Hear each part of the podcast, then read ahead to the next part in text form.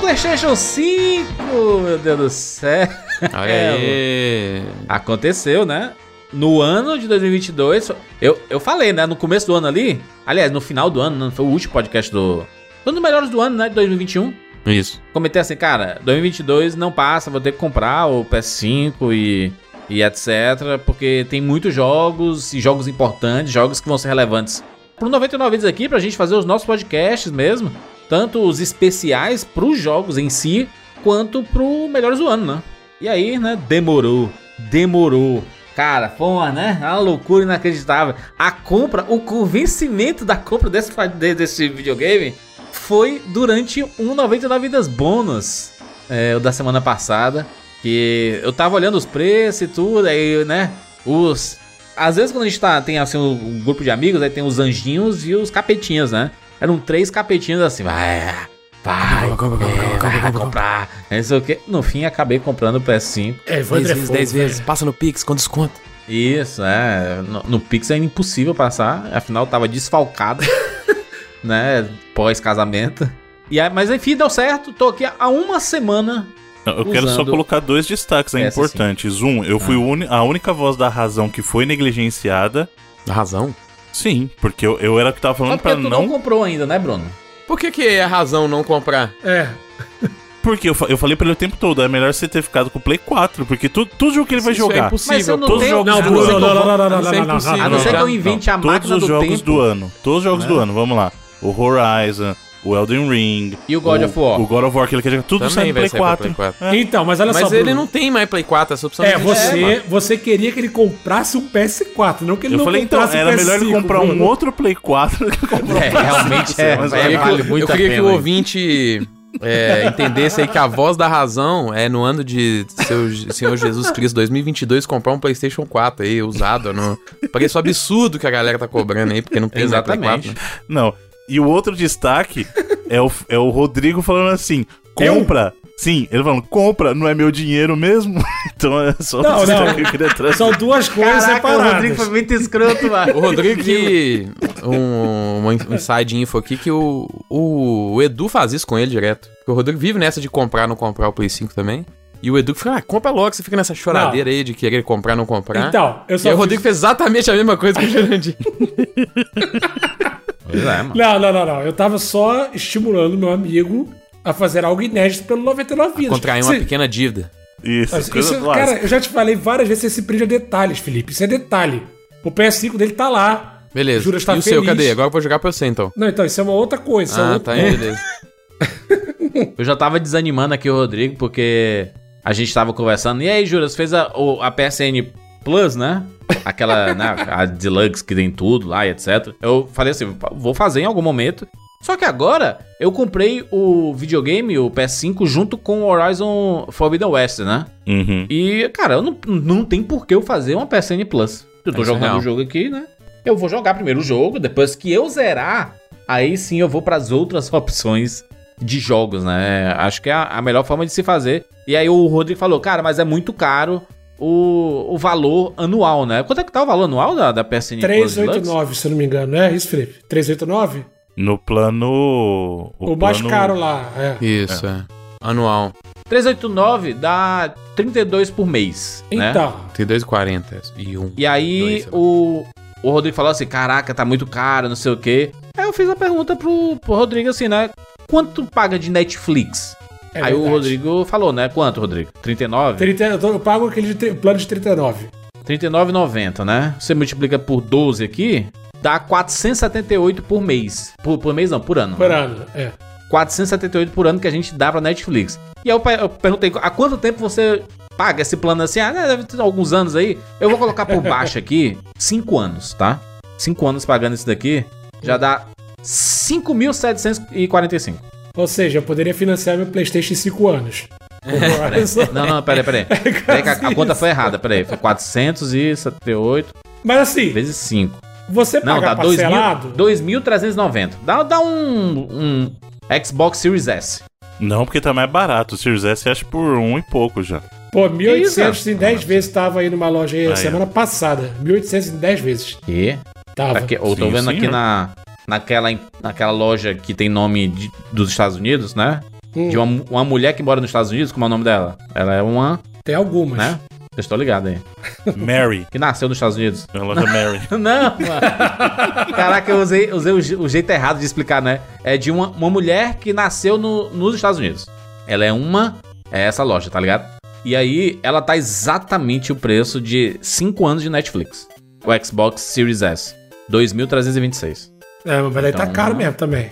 É porque a, ge- a gente se ilude com esse negócio de. Ai, né? A gente. É, é tão. A gente, a gente paga pouco na mensalidade e tudo mais. Só que a gente, se, pe- se pegar o todo, Sim. a gente paga uma bela grana por ano. E é né? onde Mas é por isso dinheiro. que todo mundo tá perseguindo esse modelo. Eu sempre falo, o futuro não é você pagar uma vez pelas coisas, é serviço porque você vai pagar recorrentemente por um bagulho que você não usa. Pra É, é o sonho de toda empresa, vai lá, bota seu cartão, passa aqui, é pouquinho todo mês. Aí você É. esquece. A Netflix eu ainda uso, né? A questão é que os outros que eu pago eu não uso muito Rodrigo, mesmo, você não. não usa, Rodrigo. Não, a Netflix Vamos a gente usa aqui. Usa, usa, usa. Eu tenho uma assinatura de todos os streams, né? De todos os. Sim. Oito. Oito streams. Prime Video, HBO Max, Disney, Star Plus, Paramount, Apple, Globoplay e Netflix. Oito streams. Não utilizo todos com, muito, com, com tanta frequência.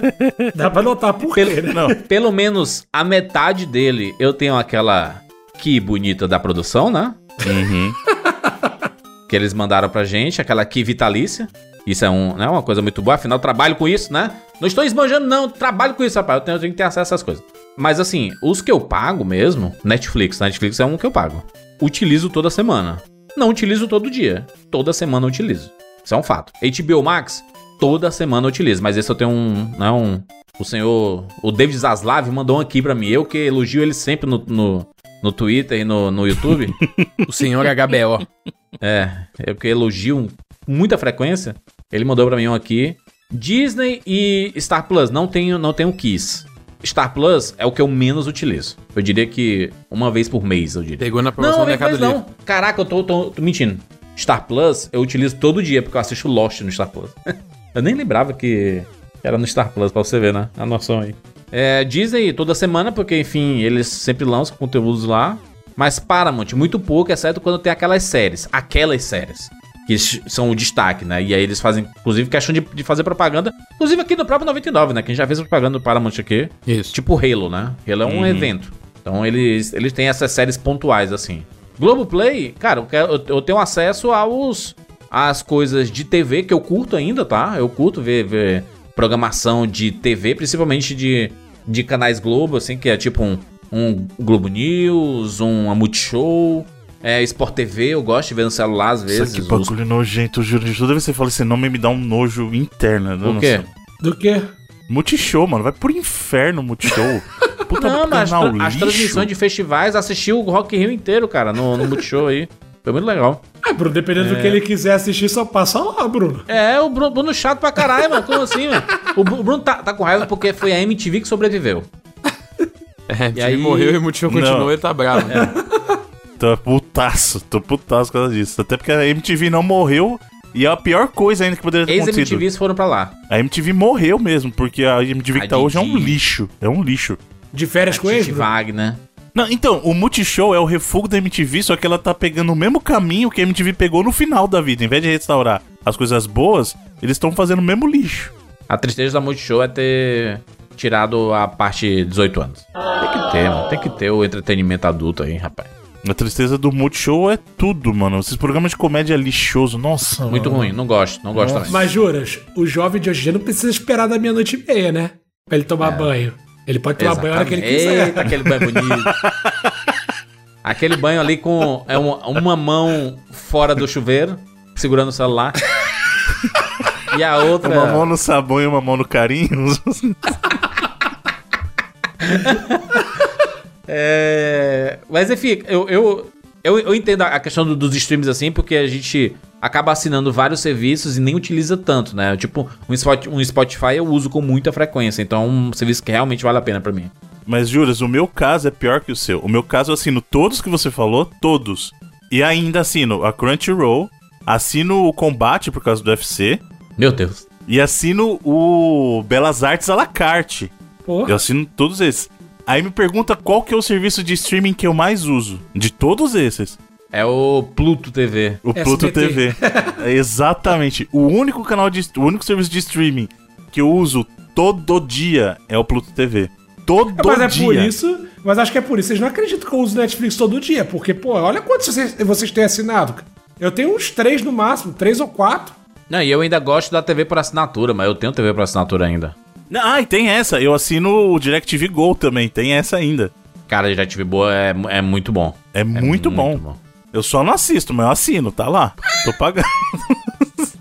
Então, eu tenho, eu já tenho, por exemplo, o Telecine e HBO pela, pela TV a cabo. Uma vez eu liguei lá pra cancelar a TV a cabo, eles me ofereceram um plano que, quando eu botei no papel, eu falei, cara, já tem que pagar a internet mesmo, acho que vale a pena. É, eu, eu deixei. eu eu fiz esse pacote, né? O pacote da internet, ele dava. Cara, estudando TV a cabo assim, muito barato, né? É, então não eu é assim, não, preferi ter assim. viajando. E é isso. Hoje em dia, o plano só de internet é bem baratinho, viu, velho? É, talvez. Eu pago, pago nem 100 reais. Já tem um Internet tempo já 400 que... mega. Mas eu tenho todos os canais de esporte também, Felipe. Eu vejo, eu vejo futebol pra caramba, velho. Eu, vejo também NFL. Eu também Eu também tenho. vejo muito futebol, eu assino, assino, assino basicamente TV pra assinatura por causa do Premiere na TV a cabo, não, não pela internet que tem lag de 15 segundos. É, eu não quero gritar gol 30 segundos depois, cara. Tá gol de quem se torce Botafogo, cara. É, Botafogo de vez em quando vira gol, cara. De vez em quando de gol. Que loucura é essa? Vai, vai ter jogo Caraca, na seleção tá daqui aqui a dois dias. Genial. Genial. O Felipe tá Sacanagem. novado, né? Tá Felipe. Felipe, Felipe, Felipe, deixa eu te lembrar um negócio. Você tá gritando gol na Série B, Felipe. Aí é mais a fácil, né? Gritando 3, 4, todo jogo. Ah, é mais vou- fácil. Vou no estádio. Aí vai vir pra Série A, sola. Ah, sola Bota muito. 60 mil no estádio na Série B. É isso que eu Ou, o Vasco Ah, volta. ingresso dois reais, né? Hein, hein? Quem dera, Felipe. estivesse pagando 2 reais. Tu que tá acompanhando a Série B aí, Vasco volta? Eu tô nem aí pro Vasco, não. só, ligo, só ligo pro Cruzeiro. Pode voltar qualquer outro.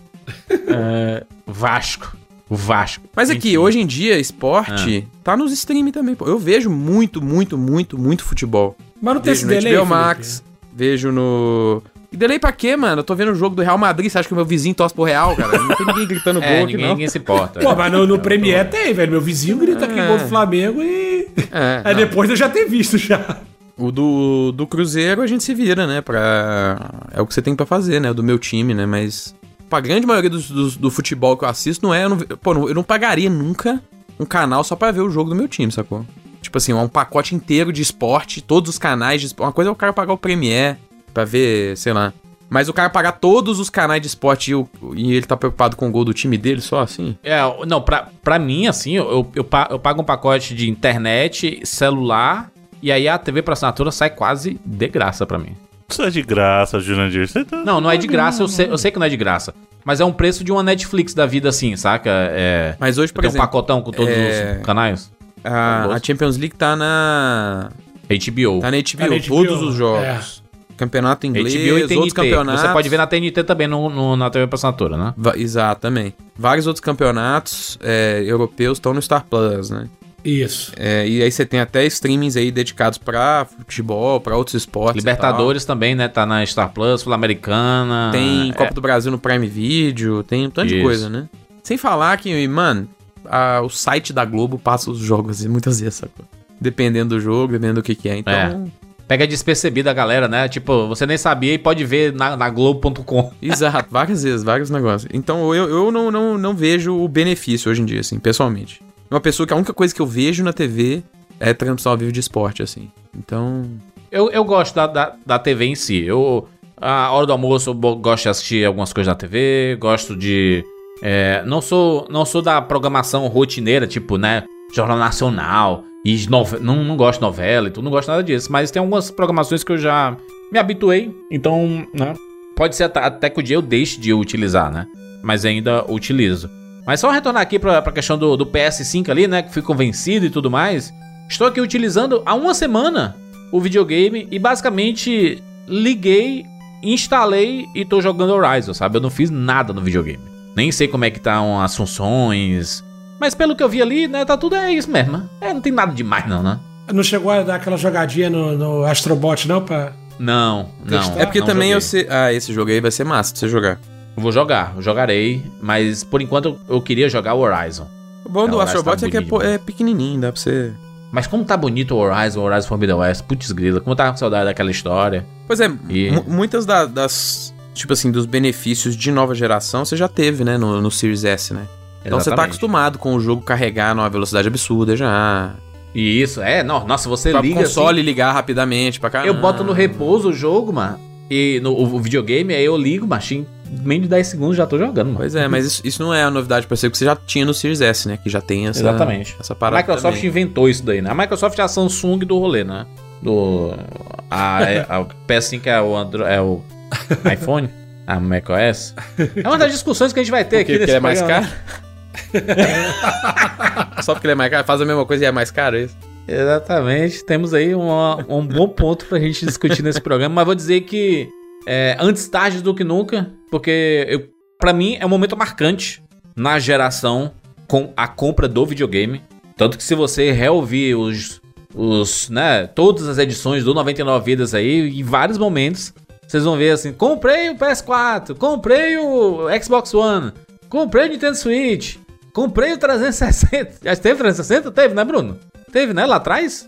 Não, não, não. Foi quando você comprou o Play 3. O 360 você já tinha. Verdade, verdade.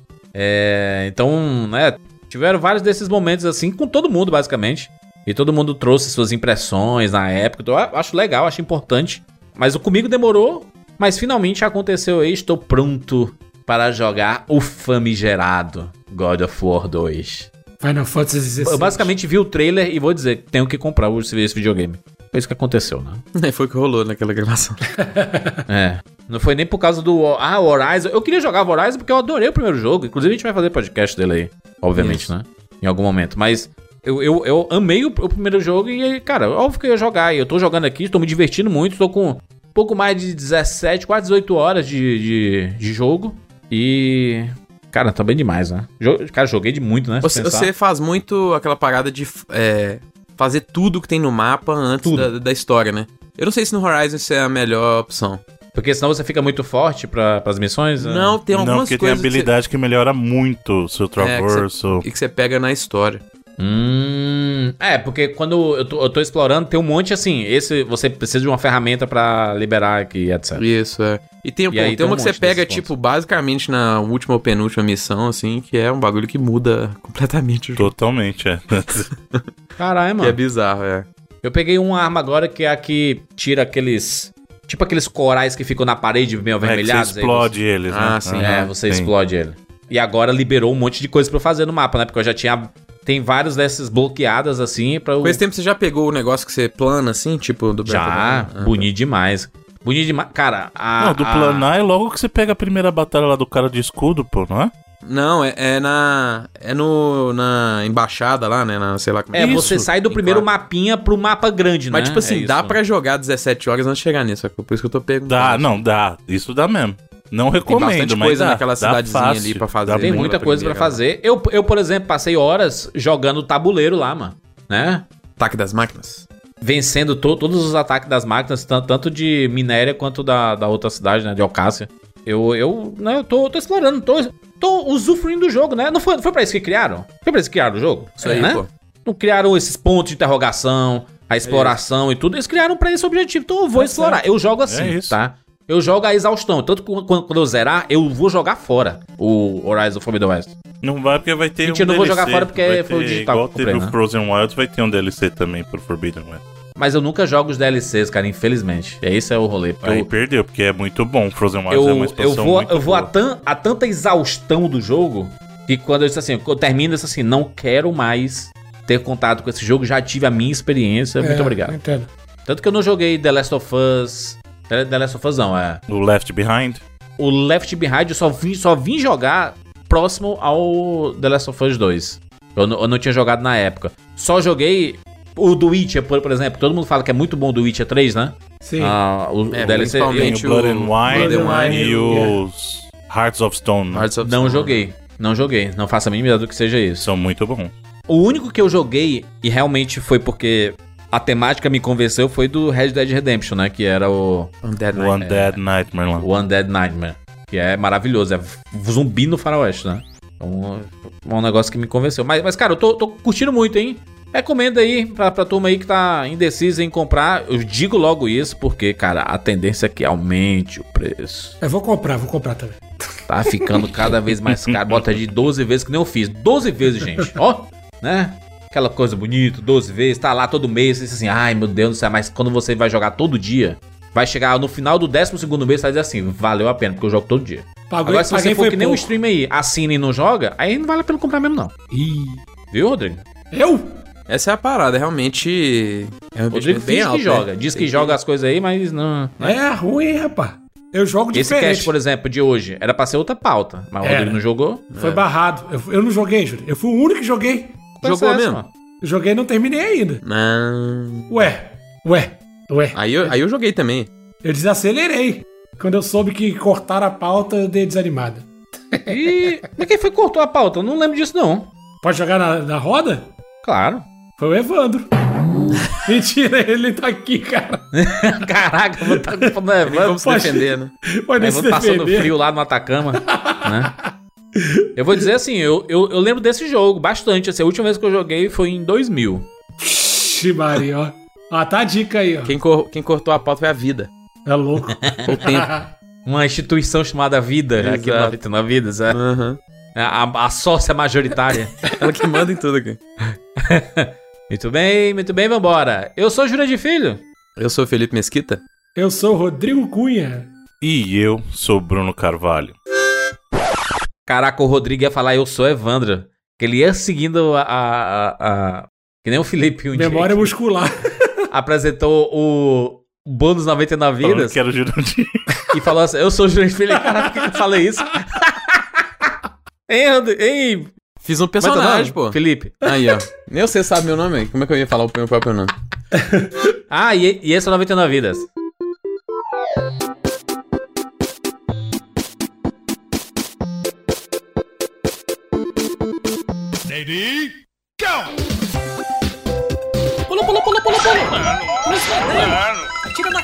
Atira, atira, atira, atira! Atira, atira!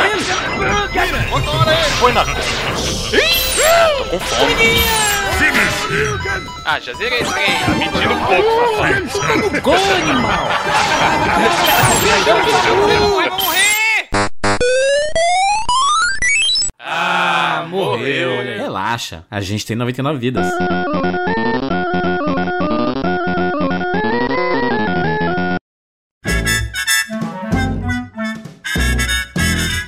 Vamos falar sobre a Lura, exatamente! Mais um Momento Alura aqui no 99 Vidas. Todas as semanas a gente faz esse lembrete aqui pra você. Eu sei que você já tá cansado de ouvir a gente falar da Lura, mas a gente tem que lembrar, porque a gente não sabe, né? A vida do nosso ouvinte é cíclica, é volátil, né? Às vezes tá lá trabalhando e tudo mais e do nada vem aquele estalo assim, ó.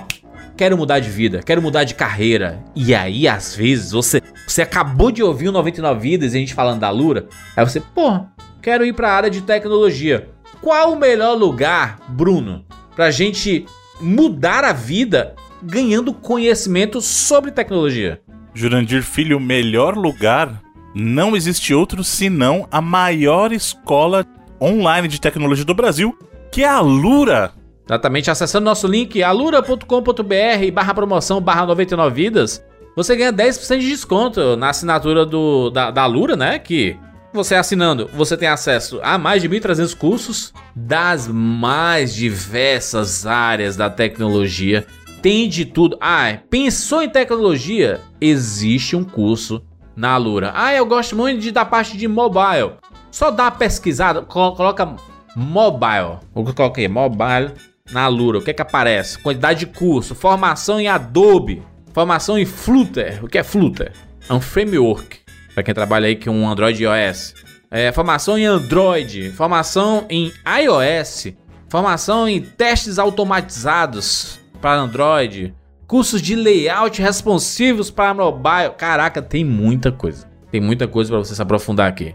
E a Lura é isso, né? Essa é escola maravilhosa com muitas opções, com muitas oportunidades e com apenas uma assinatura, você tem acesso a todos os cursos. Link na postagem ou alura.com.br/barra promoção/barra noventa e nove vidas. Vamos falar do bônus 99 vidas, porque a gente não falou, mas semana passada rolou, né? A gente teve a abertura agora, né? Da compra do PS5. Teve a edição do convencimento Isso, ao pra vivo. comprar o PS5. Ao vivo. Ao vivo e em áudio HD, porque... A gente tava, né? Felipe, encerrando o bônus. Isso. Já tinha tido o teminha e tudo mais e tal. Não me pergunte o teminha, rolou, inclusive. né? Acho que a gente começou a falar de abastecer o carro, ou não, não tinha uma Verdade. besteira dessa. E aí, em algum momento, o papo mudou pro Jandir comprar um PlayStation 5 e a gente teve lá ao vivo esse momento do Eu perguntei o preço, aí eu fui acessar lá o, lo- o negócio, e aí comecei a ver os sites e as promoções, e aí ó, aquela fagulhinha, né? Sabe aquele negocinho, aquele foguinho que vem lá de baixo, né? Que você dá aquela, aquela faisquinha. Exatamente. Vem subindo, vem subindo, vem subindo. Aí quando você vê, tá assim, meu Deus do céu, você pegando assim os boletos e tudo, quanto você tem que pagar e tal. Fazendo os cálculos, abrindo a planilha financeira. Pois e é. aí veio lá, né? E essa é só uma das facetas que o bônus tem, né, Jandir? Às vezes ele, a gente traz esse tipo de bastidores ali pra dentro do, do- da vida do- da gente, pros ouvintes, né, pra saberem o que tá rolando. Essas novidades em primeira mão às vezes acontecem no bônus. Às vezes a gente fala de jogos, de filme, de qualquer outro assunto aí que tá no momento, né? Às vezes a gente fala da nossa vida, responde as perguntinhas. Então o bônus tem várias facetas e uma delas é essa aí de trazer os bastidores do 99 pra galera. Exatamente, acessa aí 99vidas.com.br barra assine. Você vai lá pro site 99 Vidas que explica o que é o bônus e que você pode testar por um mês gratuitamente. Isso quer dizer que você pode ouvir todos os bônus no período de um mês de graça. E aí, se você quiser ficar por mais de um mês, a gente vai ficar muito feliz, obviamente, né? Que você vai continuar com a gente. Você vai pegar, você vai, vai pagar uma pequena parcelinha, né? De 15 mangos, que hoje em dia, né? Aqui no Brasil, com 15 reais, o que é que você compra com 15 reais? Não tem mais aquela promoção do McDonald's, né? De dois, não. Você paga 15 reais e comprava dois. Paga um Não, hoje. agora é um. hoje, você um paga-. Acabou a promoção, né? Um e talvez uma casquinha. Exatamente, mas olha aí, ó, né? E você tem acesso, cara, toda semana a um bônus.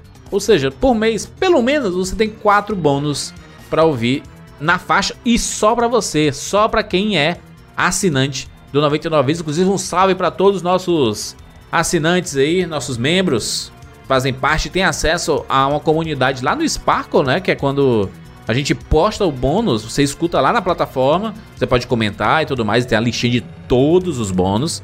Tem lá a postagem do bônus em que a gente pergunta, né? A gente faz uma, aliás, a gente deixa o espaço aberto pra você fazer sua perguntinha e aí a gente responde também nos 99 das bônus quando é de responder perguntas, né? Que a gente sempre tem um um vai e vem, né? Às vezes é um temático, às vezes é respondendo perguntas, mas tá lá, cara, a interação total, além de fazer parte do nosso Telegram, né? Onde é a movimentação diária e constante. Cara, né? Muitas vantagens. Tudo isso pra você fazer parte do nosso grupo, da nossa família 99 Vidas. Acesse aí 99vidas.com.br barra assine.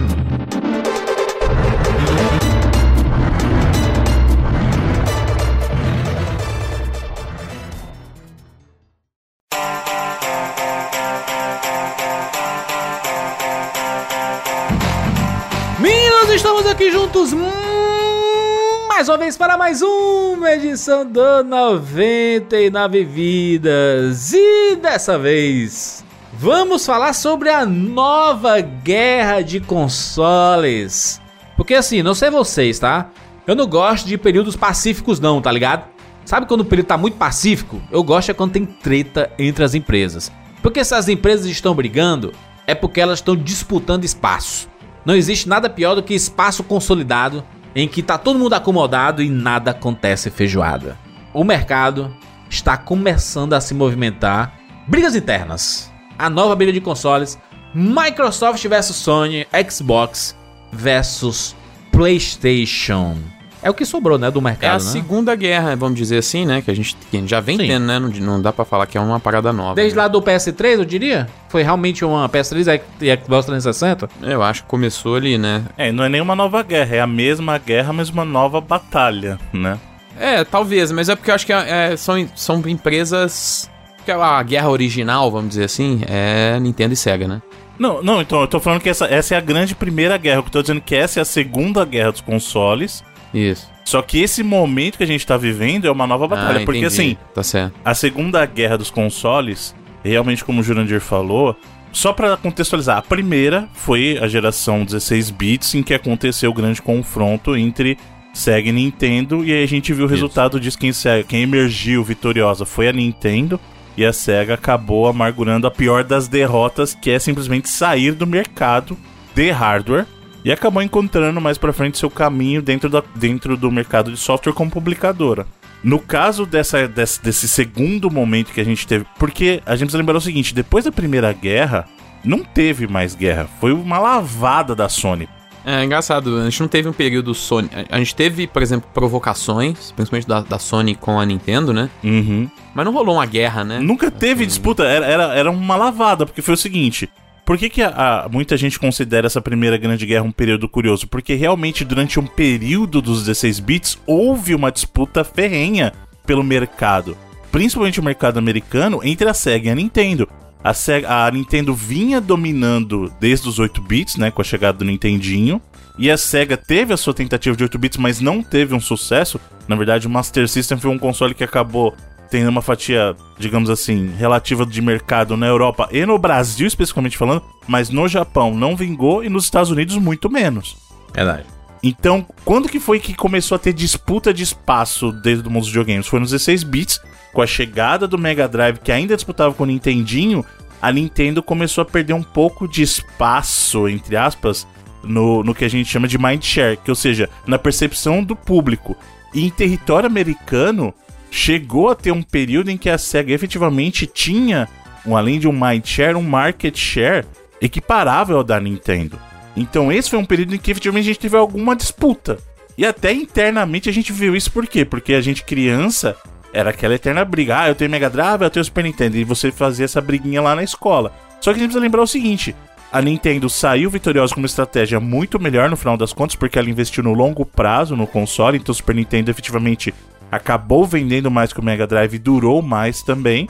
A SEGA apressada tirou o Mega Drive de circulação em favor do Sega Saturn, que se provou uma estratégia muito errada. Só que também a gente precisa lembrar que logo na sequência, em 94, entrou um player que ninguém esperava que fosse roubar espaço, a própria Nintendo desdenhava, que foi a Sony. A Sony chegou com o PlayStation e o problema é que a Sony tomou o mercado de videogames de assalto, porque nas duas gerações seguintes não teve disputa porque a Sony massacrou a concorrência. Porque a Sony, com o PlayStation 1, que foi o console de estreia dela no mercado, vendeu mais de 100 milhões de unidades, enquanto é, Nintendo vendia 30, né, com, com o, Ninten- o Nintendo 64. Na geração seguinte, o PlayStation 2 se tornou o console mais vendido, o console de mesa mais vendido da história dos videogames. É, eu não diria nem que foi só tipo um massacre, é nesse sentido, é quando a Sony entrou na parada, ela mudou mesmo a forma com Mudou, sem que o dúvida. público consumia videogame, como você falou, o primeiro console a chegar nessa marca de mais de 100 milhões, a gente não tinha nada perto disso, né, de consoles assim caseiros, vamos dizer assim, console de Uhum. mesa, né? É, produtos aí mais caros mesmo, né? E ela fez duas vezes seguidas, né? Na verdade, ela fez três vezes e o outro foi quase, quase 90, então assim, é um, é um número muito grande. E ela mudou também até a forma com que a relação das plataformas lidavam com as empresas que faziam os jogos na época, né? Uhum. Ela abriu muito mais, ela não só popularizou o, o videogame como algo para entrar nas casas das pessoas, mas ela popularizou o desenvolvimento de jogos mesmo, de console, né, naquela época. E mudou também como as pessoas enxergavam videogame, a percepção que as pessoas tinham com, com videogame. As pessoas passaram a aceitar o videogame com um entretenimento mais maduro na geração PlayStation. Exato. É, exatamente. E aí, só pra, pra seguir nessa questão dos números que a gente falou, o PlayStation 2, 150 milhões de unidades, enquanto o GameCube, por exemplo, vendeu 20. O Dreamcast 10. E assim, aí o, o- acho que o Xbox, que aí é Aí a importante. SEGA morreu. Isso, não, aí a SEGA com o Dreamcast, ela saiu do mercado de hardware, né? Ela declarou é, a saída dela do mercado de hardware e passou a focar na parte de desenvolvimento de software, mas foi nesse momento que entrou a Microsoft com o primeiro Xbox.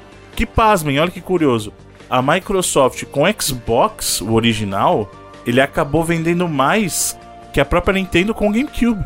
Ou seja, mesmo na entrada dela, que foi uma entrada modesta por causa da concorrência, nesse caso o PlayStation 2 dominou o mercado, Mas ainda assim, olha que curioso. A Microsoft, com o primeiro console dela, conseguiu vender mais unidades que o próprio GameCube da Nintendo, que já era uma marca consolidada. Mas muito porque a Microsoft também apostou no mesmo segmento que a Sony vinha conquistando, né? Que era o, o- o público mais envelhecido. A gente até comentou sobre isso aqui no 99, inclusive, naquele programa do- dos 25 anos do PlayStation. Eu até participei, a gente falou que a leitura da Sony foi perfeita de ter a noção de que não só o público estava envelhecendo, como apostar em novas tecnologias e novas ideias para esse É. público. Mas assim, é, é curioso que essa geração que o, que o Bruno falou aí, é Play 2, GameCube e Xbox, né, né? Foi nessa ordem que eles saíram, se não me engano. Foi a última que, os, que esses consoles eram bem parecidos ainda, né? Até a Nintendo ainda. O GameCube ele não era tão distante desses outros videogames assim, sabe? Na verdade, em alguns aspectos, o GameCube era o melhor, Melhor, hardware. né? Exatamente. E até quando você pensa em conteúdo, pô, Resident Evil 4, Resident Evil Remake, a gente tem vários jogos aí que tinham acordos com a Capcom, tinha muito RPG ainda, assim, feito pra Uhum. ele, até RPG da SEGA, por exemplo, pra ele. É, então ele não era um console que era tão distante do que o Play 2 e o Xbox tinham de proposta, assim, sabe? Ele não tinha o mesmo suporte, por, por conta, por exemplo, do Play 2 ser muito mais popular e a Sony ter tido essa força com o Play 1 e tal. Mas o tipo de jogo que a Nintendo estava tentando atrair pro seu console, é, o próprio console em si, ele não era tão diferente, né? Então, na verdade, o console, o primeiro console da Nintendo que foi muito diferente, vamos dizer assim, dali pra frente foi o próprio Wii, né? Que aí sim foi o primeiro console que ela conseguiu vender mais de 100 milhões de unidades. Uhum.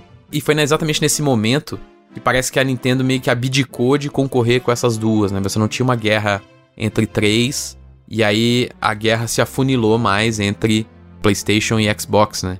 E a Nintendo ficou um pouco removida com a estratégia um pouco diferente, vendeu mais naquela época, fez inclusive com que PlayStation e Xbox corressem um pouco atrás das tendências do Wii, né? No final da vida de ambos ali, com o Kinect, com o Move. Mas, ô Felipe, esse, esse, esse é um argumento muito utilizado pra dizer que o, o Wii tava numa escala diferente de videogame. Cara, era um videogame no fim das contas. Não, né? mas ele tava na corrida dele, tanto que ele foi o primeiro. Mas o pessoal fala assim, mas na geração X, quem, quem foi que ganhou? Aí compara lá, entre o PS3 e 360. Os números foram muito próximos, é esse que é o ponto. Ambos venderam próximos, sim, de 90 milhões, né? Não, não, não, eu sei, mas...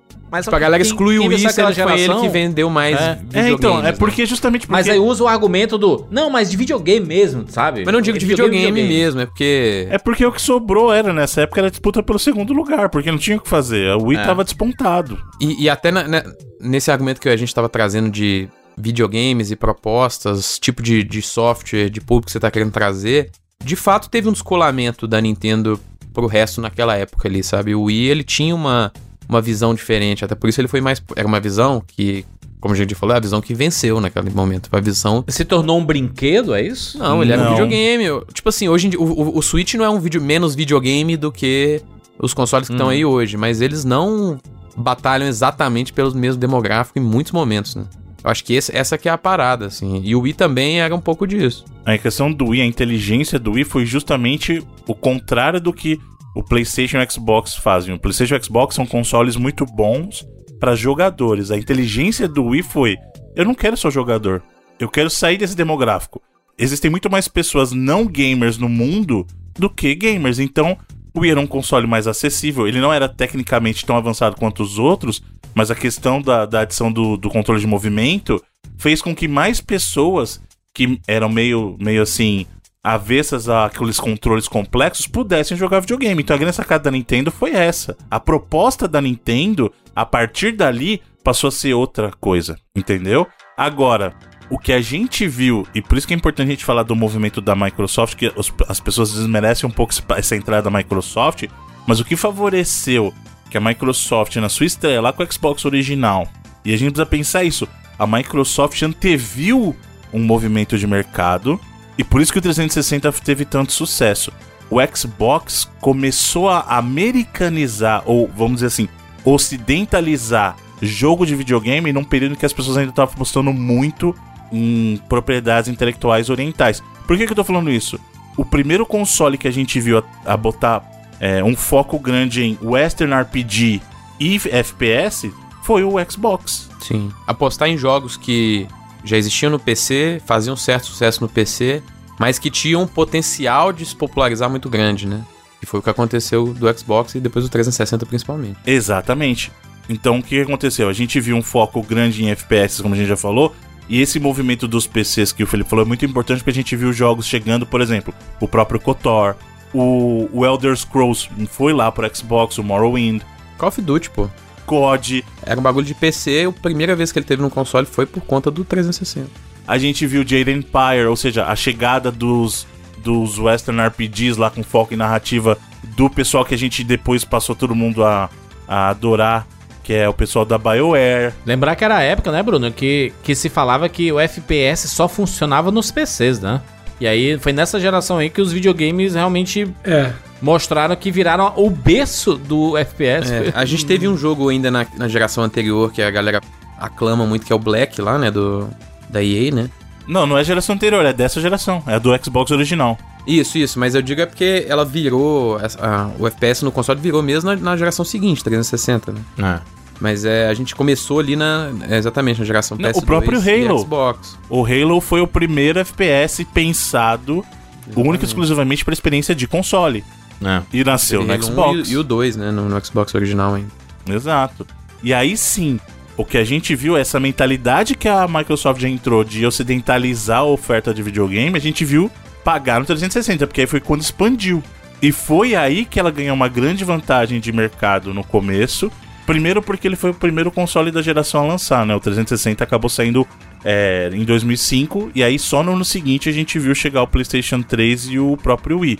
né? Eles chegaram só em 2006. Então a proposta da Microsoft chegou antes, mostrou sim que era uma nova geração e a gente é importante lembrar que ele chegava com jogos que eram impressionantes naquele, naquele salto que a gente viu de geração. Pô, o Gears, quem não ficou impressionado quando viu Gears pela primeira vez, cara? O gráfico do Gears ali, você ficava maluco.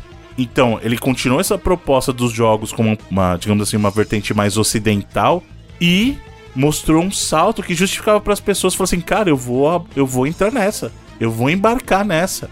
Enquanto a gente viu aquele nesse início, o PlayStation teve dificuldades com aquela mentalidade maluca que a gente já falou que subiu para a cabeça, que é lançar um console mais caro que a concorrência, né? Então a gente precisa lembrar disso que o PlayStation 3 na, é, foi anunciado a 599, um dos modelos lá, com um foco maluco de que vai ser o que eu quero mostrar e acabou. Frases malucas do tipo: as pessoas vão arrumar outro emprego para comprar um PlayStation 3. Um hardware que começou com uma tecnologia que realmente era muito avançada para época, mas a questão do céu se provou um problema para as desenvolvedoras, enquanto a arquitetura do Xbox era algo muito mais próximo dos PCs, então era mais fácil de você desenvolver para ele. E durante, durante muito tempo, a Sony foi meio resistente a uma abertura que a Microsoft aplicou cedo, que foi a abertura para os indies. E assim, o, o- a época ainda do 360 e Play 3, acho que talvez tenha sido a última fase até dessa guerra, talvez ne- nessa disputa única, onde você tinha até uma, uma diferença muito grande da proposta de hardware de cada um, né? O 360 ele seguia a proposta original do Xbox original, que era meio que, ah, é é um PC mesmo, né? É um PC a- numa caixa, é. é a Xbox, é a caixa do DirectX, né? Que é aquela Uhum. suíte de, de, de jogos dentro do Windows. né? E, e ele seguiu isso enquanto o, o Play 2. Na verdade, todos os PlayStation eram hardwares muito customizados, né? O Play 3 talvez tenha sido a epítome disso pra desvantagem da Sony. Console difícil de mexer, caro pra fazer, né? Por conta dessas, dessas paradas. Porém, só uma coisa, Felipe. Porém, a gente viu que pagou quando a gente viu os exclusivos da Sony. Isso, é. Pra, pra multiplataformas era um problema. Uhum. para jogos first party que podiam focar em usar só aquele hardware, né, de certa forma. Fazia muito sentido, mas ainda naquela época, é, foi a última também que você tinha, por exemplo, diferenças de tecnologias, né? O 360 ainda usava o HD DVD, né? Enquanto a Sony escolheu o Blu-ray. Isso que é porque hoje em dia do Xbox One e PlayStation 4 pra frente, né? As duas últimas aí, eles são consoles muito parecidos, né? E que usam é, as tecnologias mais padrões, assim. Então, nessa época você ainda tinha essa diferença, essa parte da guerra, você ainda tinha até essa parada pra dividir os dois, que era a forma com que cada um tinha de approach de hardware. mesmo, E isso porque é importante falar que a Sony tinha participação no consórcio de formato do Blu-ray. né? Isso. E a aposta da Microsoft, que se provou muito errada, era: não, não, não vai ter Blu-ray, não. A gente vai apostar aqui no HD DVD e não né, não foi, né, gente? Vamos combinar que não. Não deu muito certo. É, mas, mas teve a parada também de que o 360 ele foi um console problemático de hardware, né? Porque ele aquelas as luzes vermelhas Os que dois queimava. tinham, é que os problemas do Xbox eram em maior quantidade, mas o próprio PlayStation Porra, 3 mas era tinha. queimar o videogame, brother. É um negócio. Ué, mas né, o Play 3 bizarro, tinha né? também lá o Yellow Light of Death. É. E- Ele esquentava, né? A parada é que, tipo assim, a Microsoft é, gastou mais de um bilhão, né, com esse problema de hardware do 360. Foi realmente uma escala maior. Mas eu, eu, eu- é, a gente até falou isso em algum programa, acho que foi até no programa do Xbox One, né, recentemente. Sim. Que eu acho que foi algo que ela resolveu naquela geração mesmo ali, né? Ela teve esses problemas, principalmente no começo, mas é, é uma geração que acho que é muito marcada por vários outros pontos positivos do que esse, esse problema inicial dele de rádio aí com as placas. Eu lembro que a, a onda era você é, lembrar qual que era o seu modelo, né? Se era é, Zephyr, é, qual que eram os, os- os outros nomes lá da- da- das placas que tinha, agora agora eu esqueci, mas eram esses, esses codinomes assim. Ah, tal placa aí já não tá dando mais problema. Então a galera tentava comprar É. sempre de- dessa, de- dessa, uni- dessa leva Era aí. a Jasper, não era? A Jasper, exatamente. Isso. Jasper já era mais nova, né? Uma das últimas, eu acho. Mas eu lembro muito desse nome, ficou muito Tinha. Falcon, era Falcon. Isso, Jasper, Falcon, exatamente. Falcon V2, Falcon V3, tinha Trinity. várias dessas paradas. E aí a galera ficava. Tinha a Corona, tinha a Winchester. Sim, Winchester, verdade. é, e aí era. A Xenon foi a primeira, né? Xenon. Mas e essa geração também, uma outra disputa, é, que eu acho que ficou marcada pela agressividade da Microsoft em tentar ir atrás de software exclusivo de third party, né? Ela teve acordos ali com jogos como Bioshock e Mass Effect, né? Que foram só chegar depois no, no ecossistema PlayStation, que ela foi muito agressiva naquela época em assegurar jogos exclusivos, né? Que eu acho que isso também foi uma parada que conseguiu criar uma, uma disputa mais ferrenha dali pra frente, né? Então você tinha alguns jogos do primeiro Microsoft Game Studios em si, na época, né, que era esse nome. Se fortaleceu mais, como o Bruno falou, Gears foi uma, uma franquia que apareceu naquela época, Forza foi uma franquia que começou a ganhar mais força naquela época, Halo 3 foi um negócio evento, assim, né, um lançamento Sim. que principalmente pro mercado americano foi o maior lançamento da, daquela geração, assim, se você pensar em, em termos midiáticos, né? É, até, por exemplo, chegar um GTA da vida, né? Mas é. Principalmente pensando que era 2007, ainda bem o começo da geração, de certa forma. Mas GTA até já tava se tornando um jogo multiplataforma, mas é um jogo cara de PlayStation, né? Então, o, o, o 4, é, que foi o primeiro GTA daquela geração, na verdade ele tinha acordos de marketing, até de exclusividade temporária de, dos DLCs com a Microsoft, né? Não. E, inclusive também um outro, uma outra parada que a Microsoft conseguiu é, ganhar força foi esses acordos de marketing. Né? Hoje Call of Duty é sinônimo de marketing no PlayStation, mas a geração 360 era sinônimo de marketing no Xbox, 360 no, no Xbox, né? Assassin's Creed é, pulava, mas vários dos mais populares eram com a Microsoft. FIFA era com a Microsoft, hoje em dia é com a Sony também, mas era com a Microsoft. Madden era com a Microsoft. Foi, assim, acho que a, a geração PlayStation 3 e 360 foi, foi muito equilibrada, né? Se pensar. Até um pouco Então, isso indo só mais depois. pro lado do né? 360, né? Isso se só depois, porque na verdade nesse início a Microsoft estava lidando melhor e aí a, a Sony teve que recuperar espaço. Aí ela começou um trabalho efetivo mesmo a partir de 2008, 2009 ali, né?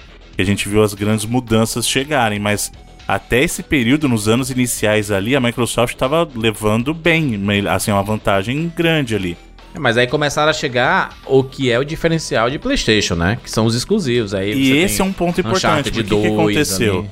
Isso só aconteceu em função do que? Primeiro, a Microsoft tinha uma oferta de serviço melhor. Ela popularizou o esquema de jogar online no videogame, Sim, né? Sem Bruno? dúvida. Mas não só isso, a questão dos que a gente falou, em função do hardware, geralmente os third parties, apesar do hardware da Sony ser mais poderoso, ficavam melhores no Xbox, por quê? Porque eram o- os desenvolvedores conseguiam utilizar efetivamente o hardware. Então você viu os jogos third party terem um melhor desempenho no, no 360, então o cara ia jogar um COD. Ele falou assim: não, peraí, eu vou jogar o COD 360 porque tá melhor. Essas parcerias que, os- que o Felipe citou eram muito importantes para você ganhar é, a atenção do jogador. Então muita gente lançava um jogo que era multiplataforma, os caras, ah, é do Xbox. O cara achava COD, ah, é do Xbox. Ele achava isso. Não era, mas ele achava. É. E além disso, tinham também aqueles casos que a gente viu em que os jogos, justamente em função desse desenvolvimento mais fácil, saíam primeiro no Xbox. Então, por exemplo, o caso do Mass Effect é um bem curioso. o Mass Effect saiu primeiro no Xbox. Aí saiu o Mass Effect 2. Aí o que aconteceu? Lançou o Mass Effect 2 no Play 3 e retroativamente eles lançaram o Mass Effect 1, cara. Tanto que você não tem, por exemplo, uma feature que é você seguir o progresso do 1 pro 2, que tem no, no Xbox. No 2, você não tem isso no, no, no PlayStation 3, entendeu? Então, foi uma série de fatores que meio que forçou a Sony a mudar a mentalidade. Só que isso foi muito positivo para os jogadores em que sentido? Nesse que você falou, por exemplo, de forçou a Sony a ter que cuidar melhor das suas, dos seus títulos first party para oferecer algo diferenciado. Aumentar a quantidade também, né, de jogos exclusivos, assim, é, first party, para saírem com mais frequência, né? Porque a gente, você via ali, ó, o Uncharted em 2009, mas em 2010 teve o God of War 3, sabe? Assim, então, assim, tinha um grande evento todo ano, basicamente, sabe? Em 2012, se não me engano, foi o ano que a Sony tinha quase um first party por mês, assim. Foi Exato. quando ela realmente chegou nesse ponto. E que era o finalzinho da geração ali, né, já, né? Né? Ela chegou nesse ponto. Só não vamos falar também que isso só mudou a visão dela sobre o AAA. Pelo contrário, eu acho que o grande momento também da Sony foi quando ela começou a cuidar daqueles títulos que a gente falou que eram títulos menores, eram exclusivos de PlayStation, mas que vinham dessas parcerias justamente de conteúdo, que é aquilo que a gente falou que infelizmente hoje a Sony não faz mais, que era quando ela tinha pequenos estúdios produzindo jogos, que eram experiências muito bacanas, que eram um grande diferencial também, que hoje ela já não tem mais, que é aquelas parcerias com com o Japan Studio, aquelas coisas de jogos menores que vinham dos estúdios da Europa, né? Então a gente viu não só isso refletido em AAA, mas também jogos menores que traziam experiências que eram únicas pro PlayStation também, sabe? Então foi isso que, que aconteceu. A Sony acabou percebendo que ela teria que reinventar a sua estratégia para poder recuperar fatia de mercado. Conseguiu, né? Conseguiu, não. No final das contas, a gente falou, foi uma geração que foi muito equilibrada no final das contas. Mas, assim, a Sony teve que tombar um, tomar um tombo primeiro, Sim. ver que não era assim na base do, do- da arrogância que ia ganhar o jogo e teve que, Mano, mas ela ganhou. estratégia. Bruno, ela, ela ganhou, não foi é porque o hardware era melhor e era.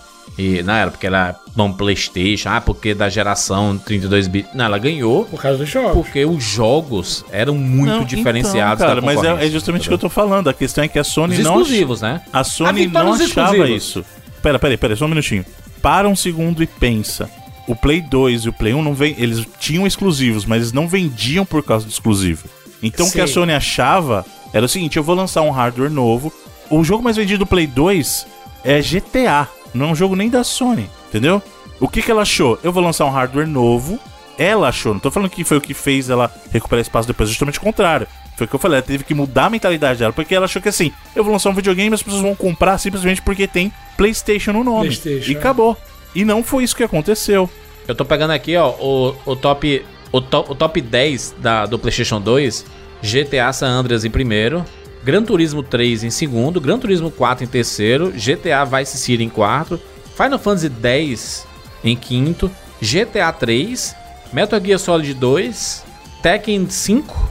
Final Fantasy 12 e Kingdom Hearts. Então, agora per- percebe a mudança, o que, que acontece? O único Tirando jogo GTA. da Sony aí é o Gran Turismo. Mas Final Fantasy era exclusivo, né? Na, época? Na Final Fantasy 10? época, era. É. Metal Gear também? Não, Metal Gear saiu, saiu depois pra Xbox. Não, mas saiu o quê? 52 mil anos depois, né? Mas o ponto, Jurandir, é justamente isso. A Sony achou que ia vender no nome sozinho. E quantos exclusivos desse, Bruno, é, só foram feitos porque a Sony precisou correr atrás? Exato, não, mas é esse o ponto. É porque também é, essa, essa parada dos- desses exclusivos aí, Juras, é, alguns deles eram meio que porque era o console Que vende momento, né? mais. É o console que vende mais. Mas transformava a franqui- é, essas franquias com cara de PlayStation. Não, é isso mas- que eu tô falando. mas é diferente, Final. Fantasy tem cara de PlayStation. Metal Gear tem cara É, de mas eles PlayStation. eram reflexos mais do investimento de- da relação que eles fizeram com essas empresas e essas séries lá no Play 1 até. Justo. é, e que seguiu pro Play 2 porque a- ele era um, um console gigante, né? E aí essas parcerias que envolvem grana também eram muito grandes. Mas aí quando, por exemplo, você chega na época do 360 e essa, essa, essa mudança, essa distância dele para outro pro con- console concorrente não é tão grande. E você tinha uma divisão PlayStation que perdia dinheiro ano após ano. A, divi- é, a divisão PlayStation fechava no negativo ano após ano por conta de, de várias decisões ruins aí que eles tomaram no começo da geração. E aí você tinha no outro lado a Microsoft injetando grana sem nem pensar o que tá acontecendo, sem nem ligar, e com um, um market share parecido, dependendo do lugar, maior. No caso, no caso, por exemplo, nos Estados Unidos, o market share do Xbox era maior. Muito mesmo. E essas parcerias, algumas acabaram. Por exemplo, você teve Final Fantasy no 360, você teve Street Fighter no 360, você teve várias dessas, dessas IPs que Que era um cara de Playstation, né? é, que estavam agora no, no, no console concorrente. E você tinha é, jogos que não estavam no PlayStation e estavam no concorrente. Essa- essas parcerias com third parties, algumas viraram assim. Então, essa, essa foi essa disputa mesmo. Por isso que a gente fala que essa guerra começou ali, porque a Sony perdendo essa- essa- essas possibilidades e a Microsoft ganhando do lado dela. E foi isso que forçou a Sony a chegar no ponto que você falou, Juras. Que aí ela, perdendo isso, ela tinha que fazer o quê? Ela teve que investir em exclusividade de conteúdo próprio. Se não fosse esse movimento, talvez até hoje a gente estaria vivendo de jogos da Square, jogos da Rockstar em PlayStation e a gente não teria, por exemplo, Uncharted, a gente não teria o próprio Horizon hoje em dia, porque isso tudo é reflexo da mudança de mentalidade da Sony. Ela teve que falar assim: eu preciso fazer os meus jogos pra mostrar pra que serve um Play 3. Porque assim, não adianta eu ter o console mais poderoso, a a- o chipset Cell ser maravilhoso com seus núcleos e tal, se eu não consigo mostrar isso. Então como é que eu mostro? Através de exclusivos. Isso é a mentalidade que a Nintendo tem com o hardware dela. O que, que a gente sempre fala de Nintendo? A gente viu e fala assim: ah, o hardware é fraco. Só que quando você pega um jogo da Nintendo pro, pro Switch ou pro próprio Wii, você fala assim: caramba, mano, os caras fizeram mágica. Por quê? Porque eles sabem como funciona o hardware em detalhe, então eles conseguem mostrar. Então a Sony teve que fazer isso. Porque ela já não tinha mais esse diferencial. Como o Felipe falou, o que a gente viu no Play 1 e Play 2 é muito, é muito um reflexo do que o videogame estava vivendo, porque a Nintendo era muito mais rígida. Então, quando a, Play- a Sony chegou e falou assim: não, vem pro PlayStation, que aqui é muito mais legal, e isso associado com o sucesso que a plataforma fez, de ser um sucesso de venda, isso foi favorável para a plataforma, porque aí os caras falaram assim: ah, eu vou desenvolver lá porque não tem um monte de restrição que a Nintendo coloca pra mim. Quando chegou o 360, esse jogo virou porque a Microsoft falou assim: não, a gente também é super aberto, querido, vem pra cá, vem com a gente. Não tem problema nenhum. Inclusive, em alguns casos, toma um incentivo aqui também. Toma um dinheirinho aqui, vamos fazer uma ação junta. Entendeu? Então isso mudou. Isso mudou a percepção das pessoas. Mudou, mudou tanto, Bruno, que isso é reflexo em vendas, né? Eu tô, eu tô aqui com as listas dos jogos mais vendidos de PS3 e os jogos mais vendidos de 360. Cara, você pega aqui em termos de quantidade, os jogos de 360 venderam muito mais do que de PlayStation, no frigir dos ovos. Vou pegar aqui o primeiro The Last of Us, tá? No PS3, especificamente PS3. Não, Mas como é que você vai Ele vendeu comparar 7 isso milhões com- de cópias. Aí quanto que vendeu The Last of Us no Xbox? Não, não, não. Eu, não, eu tô, eu tô só pegando um número absoluto aqui. Tipo, ele vendeu 7 milhões, o, Uhum. o The Last of Us. E ele foi o terceiro jogo mais vendido do PS3. Uhum. Atrás de Gran Turismo 5, que tem 11 milhões. Uhum. E o GTA V, que tem 29 milhões, quase 30 milhões de cópias, tá? esse, esse número eu não sei se tá. Acho que é maior, mas beleza. No PS3 especificamente, tá? É, sim. no PS3 especificamente. E aí, eu, eu, tô, eu tô olhando aqui os números de 360, vou pegar o top 3 também, tá? Em terceiro lugar tem Minecraft do Xbox com 21 milhões. Olha só, o terceiro lugar da Sony é o The Last of Us, tem 7 milhões. Minecraft tem 21 O milhões. terceiro lugar da, da Microsoft é mais vendido que o. Que os primeiros. Aliás, o segundo e o terceiro segundo, juntos. é, juntos, exatamente. Não, se, você, se, eu- se eu for pegar todos os outros aqui, tipo Uncharted 2 foi 6 milhões, é, o Metal Gear 4, 6 milhões, Uhum. Gran Turismo, é, o, o God of War 3, 5 milhões. Cara, eu pego toda a lista do. O décimo lugar do, do, do Xbox 360 foi 11 milhões, que é o GTA 4. Olha que doideira, cara. Olha esses números absurdos. Então, mas volta lá, o segundo e o primeiro do Xbox, só por curiosidade, quais que são? O, o segundo é o GTA V, com 22 milhões, Uhum. Quase 23 milhões. E o Kinect Adventures com 24 milhões, né? É, que é o que vinha junto do, do, do Kinect. É o, Do é o- é o Kinect. tanto que vendeu de Kinect, né? Mas isso é muito reflexo também, Juras, daquilo que eu falei, da forma com que a Microsoft se associou a, a muitos jogos, às vezes que não eram exclusivos, mais third parties, né? Na, na geração. Então eu imagino que nessa lista aí tem vários Call of Duty. Tem, ó, tem um, tem um Call of Duty que é o, o Mo- Modern Warfare 3 com 28 milhões de cópias. Caraca, tá, tá- a ordem tá errada aqui, Tá né? errada Acho que foi Que vendido. ordem maluca é essa depois. sua, Jurandir? É. Mas, mas, ele- mas ele tá aqui com, com cerca de 28 milhões. Pois é, porque. é, Imagino que tem outras. Às tem, vezes- tem um Black Ops 1, tem um Black Ops 2, tem um Call of Duty Modern Warfare 2, tudo no top 10, mano. É aquilo que eu falei, é, ela, Pode- ela, ela tinha esse acordo de marketing, tinha mapa exclusivo, era ela que fazia a propaganda do Call of Duty na TV, entendeu? Então, É. assim, é, esse tipo de associação conta demais. Não conta pra, pra parada do, do fã, isso aí não conta, mas pro, pro mercado, isso conta muito. Então, o, o, o sucesso do, do, do Xbox, principalmente no mercado americano, é, na, na, na- do Xbox 360 se deve a algumas dessas parcerias. Da mesma forma que, o- que o PlayStation 4 depois conseguiu retomar o mercado americano por conta dessas mesmas parcerias, sabe? Exatamente. Então, assim, é, esse tipo de coisa conta demais, assim. é, você, você ter a sua marca associada ao grande jogo faz com que o seu console venda mais e você venda mais daquele jogo na sua marca do que o seu concorrente também, entendeu? É. Isso, isso é tão verdade, Felipe, que até é, por curiosidade, a gente sempre fala, né? Sony tem os melhores exclusivos, Sony tem os melhores exclusivos. A galera usa muito esse argumento, né? Mas se você pega uma lista, por exemplo, dos jogos mais baixados no mês da PSN, é, É. sempre um ou dois só é, é exclusivos, o resto é tudo Isso. multi. É exatamente isso que você tá falando. É, porque assim, a gente, em termos qualitativos, realmente. é- Isso, é isso que eu, tô- é isso que eu ia dizer agora. Quando, quando a gente fala assim, ah, não, não, é, não, não quer dizer que por ter vendido mais é, são os melhores jogos. Não, são, são coisas diversas. Não, Aqui a gente não, tá não, falando eu sei. de, de alcance de mercado, basicamente, aqui, né? nessa guerra de console. Essa questão dos exclusivos torna o PlayStation uma plataforma mais atrativa, Isso. o que não quer dizer que sejam Qualitativamente. Isso, qualitativamente falando. O que não quer dizer que sejam esses jogos que fazem mover unidades, eu não sei, são. eles, eles agregam valor à plataforma. Eu entendo Isso, isso, eu entendo mais. Mas isso. é por isso que, que as pessoas, quando iam escolher, eu acredito, nas gerações do PS3 360 e do PS4 e Xbox One, o, o cara, o cara pensava, cara, jogos multiplataformas que eu gosto, saem pra ambos. E tem os exclusivos de PlayStation que chamam muito minha atenção. O cara corre pra PlayStation, entendeu? Eu penso assim, na, no, no grosso, né? É que no depende eu- do que você eu gosta de jogar. Tem muito É, o também. cara, o jogador de COD, ele ia pro Xbox por causa da rede mais estável, do serviço melhor. Ok, tal. ok, sim, sim. É que eu acho que foi justamente por causa desses, dessas características de cada console que iniciou essa ruptura que a gente tá tendo de, de- da nova guerra dos consoles, porque cada um tem uma preferência. É, mas acho que é, talvez antes a gente não, não, não pode. Antes da gente falar do, do momento atual, a gente tem que falar do, do momento que a gente teve de fato mais uma guerra e uma guerra de é, mensagem foi muito direta, que foi na transição dessa geração do 360 pro Xbox One. né? Não, e aí foi uma batalha. Esse é o exemplo de guerra que você ganha. Como é que o Tony Stark fala? Você ganha a batalha antes de entrar nela. É. Porque ali a Sony ganhou a, a guerra antes de começar. Foi total na comunicação, né? Foi comunicação, Como exatamente. eu, como eu falei, por exemplo, se você olhasse os dois hardwares, PlayStation 4 e Xbox One, eles eram muito parecidos, né? Uhum. Sim. Você não tinha mais essa diferença muito grande de tecnologia. Ambos usavam Blu-ray, por exemplo.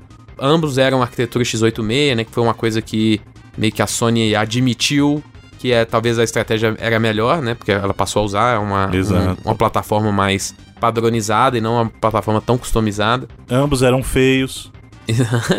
o Play 4 eu achava bonitinho.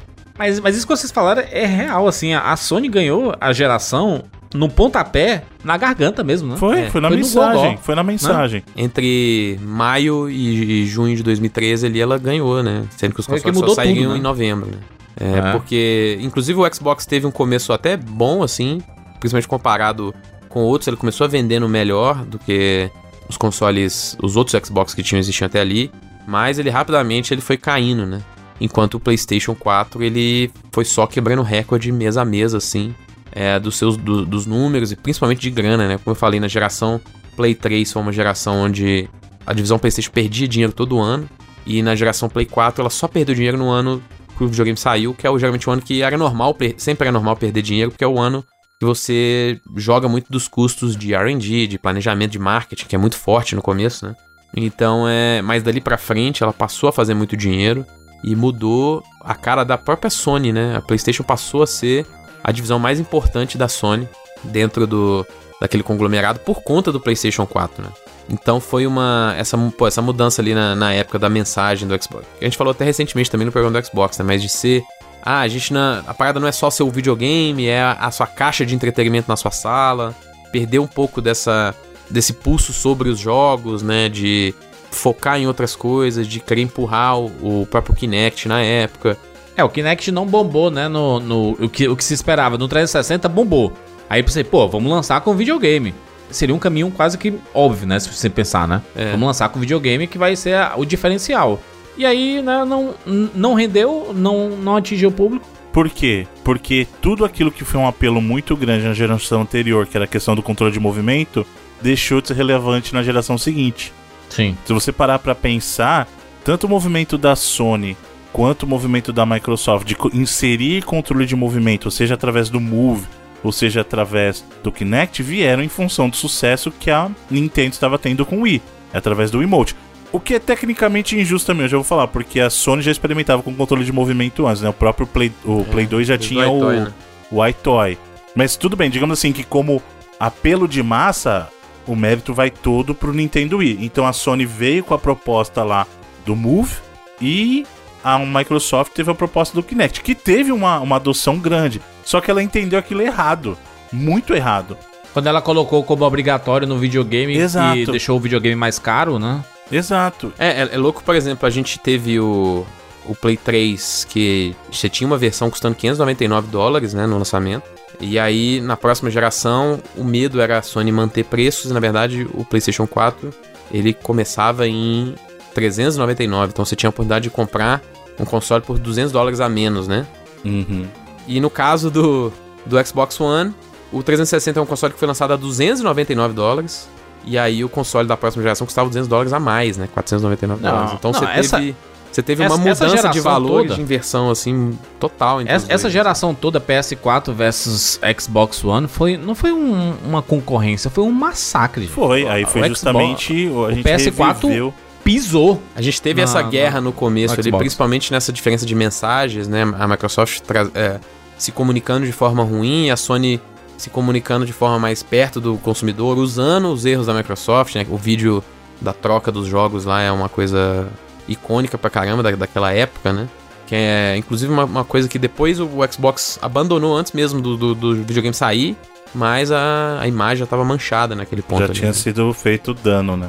É tanto que o jogo mais vendido da, do Xbox One é o Halo 5 com 6 milhões. É, então, Mas é porque a Microsoft milhões? não divulga mais essa, essa, número, essa- né? a- essas listas a partir de Xbox One e PlayStation 4, na verdade, elas não são muito úteis, não, porque não tem. As publishers pararam, até as publishers pararam de são falar. estimativas, talvez?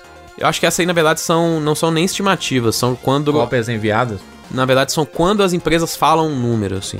E aí esse Entendi. fica sendo o único número que a gente tem oficial, Exatamente, a mas. última atualização, entendeu? Tem certeza absoluta, por exemplo, GTA vendeu muito mais que isso no Xbox, vários Call of Duty com certeza venderam muito mais do que isso, entendeu? Tem vários jogos que com certeza venderam muito mais do que isso no hardware do Xbox One, só que a gente não tem é, os números oficiais divulgados pelas empresas, porque as publishers não só, por exemplo, o Bruno deu aí o caso da Microsoft parou de divulgar números de venda de hardware, mas a gente teve uma situação que foi muito ruim para a transparência do mercado a partir dessa geração PlayStation 4 e Xbox One foi que as próprias publishers pararam de constantemente falar do, do número de vendas. A gente tem poucas hoje em dia, por exemplo, a Rockstar é uma delas, né?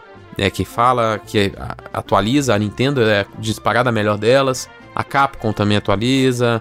Você tem algumas assim, mas a maioria das publishers não atualizam de fato esses números. Então, a maioria dessas listas de mais vendidos é um número que a publisher falou no ano de lançamento, e aí tem uma que tem falou dois anos, então não- é, realmente não tem como ter essa lista hoje em dia, sabe? Né? Eu, eu não recomendaria ninguém se basear em nenhuma dessas listas assim. Pri- Principalmente a Microsoft, né? Como ela, tá ela ficou muito atrás no mercado, ela sabe que o número de venda é que nem bilheteria de cinema, mano. Né? Impacta. Quando você é, tem um investimento grande num projeto, num filme ou num jogo desse, e ele inicialmente ele não vende tanto, isso é manchete negativa, né? Então, mas não só pra ela, né, Júlio? Eu acho que muito do que o Felipe tá falando mostra a situação atual do mercado, que é o seguinte.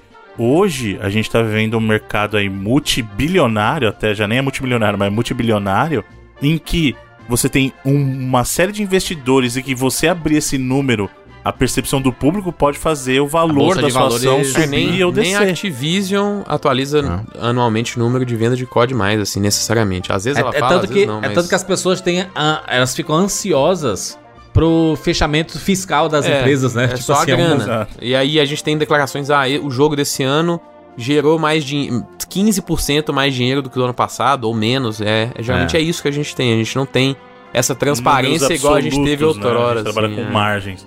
Exatamente. Agora, esse, isso que aconteceu com a Microsoft, você perceber, tal qual for, na geração anterior forçou a Sony a correr atrás com o Play 3, foi o que aconteceu com a Microsoft na geração Xbox One PlayStation 4. A liderança da Sony estava tão gritante que a, a Microsoft teve que buscar maneiras de ganhar mercado. Aí não chegou nem perto de chegar no market share da Sony, mas ela teve uma briga até maior porque ela tinha que mudar a situação dela no mercado e a percepção do público. Que o dano maior ali foi a percepção do público. E aí, tal qual a gente ganhou com a Sony uma mudança de mentalidade que hoje nos traz os benefícios dos exclusivos da Sony, que são um dos melhores jogos que a gente tem aí na indústria, a mudança que a Microsoft se forçou a fazer trouxe pra gente o benefício dos serviços, porque foi a partir dali que a Microsoft falou assim, ó, larga essa coisa de, de centro de entretenimento, não é isso que as pessoas querem. As pessoas querem jogar videogame, então vamos focar nos jogos.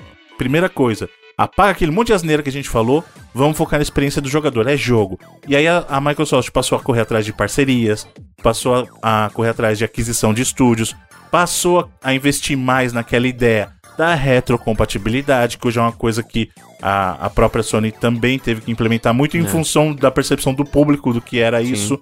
É essa parada, né? É, ela só não mudou a percepção do público em relação a ela, ela teve que mudar a percepção do público em relação ao mercado de videogame que existia no momento ali. Exatamente. Porque se, se o público só enxergasse o mercado de videogame da forma com que a Sony enxergava, ela não teria chance mesmo, né? Então ela teve que trazer medidas para mudar a percepção do mercado inteiro. Então, e, e, e o que rolou de algumas dessas medidas era a parada da guerra, bater de frente com algumas disposições que a Sony tinha contrária a ela. No Uhum. caso da retrocompatibilidade, o caso do crossplay, que gerou uma briga gigante na época, que originalmente crossplay nos consoles a gente teve até no Play 3, mas eram um, casos isoladíssimos assim, né? E a gente não tinha no Xbox, era um, um sistema fechado pra isso. Então, e só pra você ver, Felipe, só, só um comentário nesse ponto, e pra você ver como é muito de quem tá ganhando a guerra não quer, não quer brincar. Na geração anterior que a gente teve, como você falou, a gente teve alguns exemplos de crossplay entre Play 3, Xbox 360. Quem falava não, Na real, Play 3 e PC, né? Não tinha entre os consoles, a gente tinha é, Play 3 com alguns jogos no PC. Isso, então, porque justamente quem falava não era a Microsoft. Por quê? Porque no momento em que estava aparecendo, a Microsoft, eu tenho a melhor rede. Pra mim não é interessante deixar o pessoal paga, vir inclusive, pra cá. né? Exato. E aí, quando, era, né? quando a chave virou pra geração que a gente tá falando agora, que é Xbox One e Play 4, o Play 4 tava na frente e falou assim: eu não preciso que a Microsoft venha brincar comigo, cara. Faz sentido nenhum eu dar minha base de usuários pra, pra Microsoft jogar. Não. E tanto que foi, foi é uma briga ferrenha. Aliás, é Foi uma briga ferrenha, foi uma, foi uma briga pública, inclusive, Uhum. que você é. teve a Microsoft abrindo esse espaço, trazendo os developers pra comentar sobre esse espaço, developers falando mal da Sony porque não estavam abrindo esse espaço pra eles. Então, esse, esse foi uma das, uma das ferramentas que a Microsoft teve, principalmente do meio pra frente da geração ali, de pegar é, assuntos e atitudes que a Sony não, não tava dando braço a torcer e apoiar, ficar do lado dos developers, ficar do lado Jogar do pra público, galera, né? né? Então, é, isso é uma estratégia dessa guerra de consoles que a gente tá falando aí. Então, ela passou a pegar essas percepções que às vezes a Sony já tinha cimentado pro lado dela e falar pro público: "Ô, você não acha que é melhor se você puder jogar com, com a galera que tá no outro videogame, que tá no PC? Ou você não acha que seria melhor se você pudesse acessar todos os, os- os jogos de outras gerações nesse videogame aqui? Você não acha que poderia ser interessante, em vez de você comprar o jogo, você assinar um- uma parada? Que era total o oposto que a Sony fazia. E ela sempre nas declarações, sempre tinha um pouquinho de, de jogar essa lenha na fogueira, sabe? De falar, pô, tá vendo aqui? A gente faz aqui pelo consumidor o que. é, eles não chegavam a falar que os outros não fazem, mas aqui a gente faz. Então sempre dava a entender que, Que é pró-consumidor, é tem pró-gamer. um outro lado né? que tá devendo pro consumidor, que no caso era o lado da Sony, né? Essa parada que reacendeu uma disputa e uma guerra entre os dois ali, como a gente falou em questão de mercado, de fatia de mercado, não aconteceu basicamente no- na época do, do PlayStation 4 e Xbox One. Ela começou a acontecer em relação à visão, em relação a políticas de plataforma, em É, relação aquela coisa à do mind à comunicação, share, né? exatamente. Era basicamente, Felipe, a Microsoft falando que assim, você tem a opção, por que, que a Sony precisa decidir tudo por você? A gente tá aqui, tá te apresentando o que, que você pode fazer, a escolha é sua. E isso começou a gerar essas brigas que a gente vê por aí. Exato, e esse, esse cara, eu, tô eu tô a- analisando aqui a, Se, se- se a gente pegar a geração anterior, antes da gente falar dessa geração atual, como, como a gente falou antes, foi aquele massacre, né? Por mais. A, a sensação que eu tive na geração PS4 e Xbox One é que a, a Microsoft tinha desistido, tá ligado? Desistido de brigar. Ela disse assim, cara, a gente vai, vai pra uma outra linha. É um, vai ser um outro negócio. Ah, o que a Sony tá fazendo é uma dianteira que a gente não vai acompanhar. E lê do engano, né? Porque nessa geração atual ela, ela decidiu ir pro braço também, né? Porque o que a Sony ofereceu com o PS4, olha aí, cara. God of War, Uncharted 4, Spider-Man, The Last of Us Part 2, Horizon é, Zero Dawn, é, Ghost of Tsushima, Final Fantasy VII Remake, cara, absurdo, né? Só vendedores de videogame aqui. Não citei nenhum aqui que não, não conseguisse vender videogame. Do outro lado, cara, no frigir dos ovos, pra mim, especificamente, meu tipo de jogo, não tem nada tão atrativo. Apesar de ter tido o Xbox One primeiro do que o PS4. Mas a Sony soube at- atrair as pessoas com esses exclusivos. Os exclusivos vendem videogames. Ponto. É isso. É isso. Né? Inclusive é até um absurdo a gente ver as declarações atuais da Sony contra a Microsoft, né? É, essa, essa briga de, de você. O, o que. O que vende videogame é você ter esses jogos no seu, do seu lado ali, no seu, no seu catálogo. E isso é um, é um reflexo muito, muito interessante de mercado que a gente viu acontecendo no PS4 e Sony. É, Então, foi uma, é, de uma, novo, uma geração massacre, né?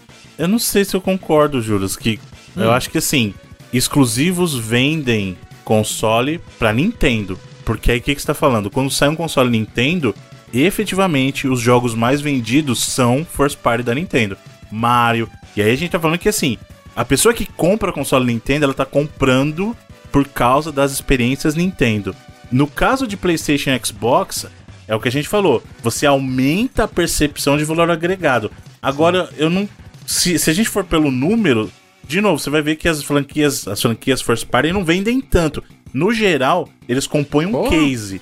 God of War aí, É, chato, eu acho que, por exemplo, a Sony, é, a gente falou na época, principalmente do Play 2, Play 3, Play 1, Play 2, Play 3, que a Sony não, ela não tinha esse poder de venda no seu first party igual ela tem, é, igual algumas pessoas esperavam, na verdade, mas hoje ela tem um poder desse do- de first party que ela não tinha antes, né? A gente tá falando aí de God of War, Horizon, Uncharted 4, são jogos que venderam mais de 20 milhões de cópias, né? Então, mas é diferente, Felipe. Que- mas, mas que, mas que são números comparáveis com alguns dos, mai- não- não- dos maiores third parties ainda. E, por exemplo, hoje em dia, se a gente pega o NPD desse ano, que é o. A, o NPD é a empresa que, que rastreia as vendas de, de tudo nos Estados Unidos e inclusive de videogames.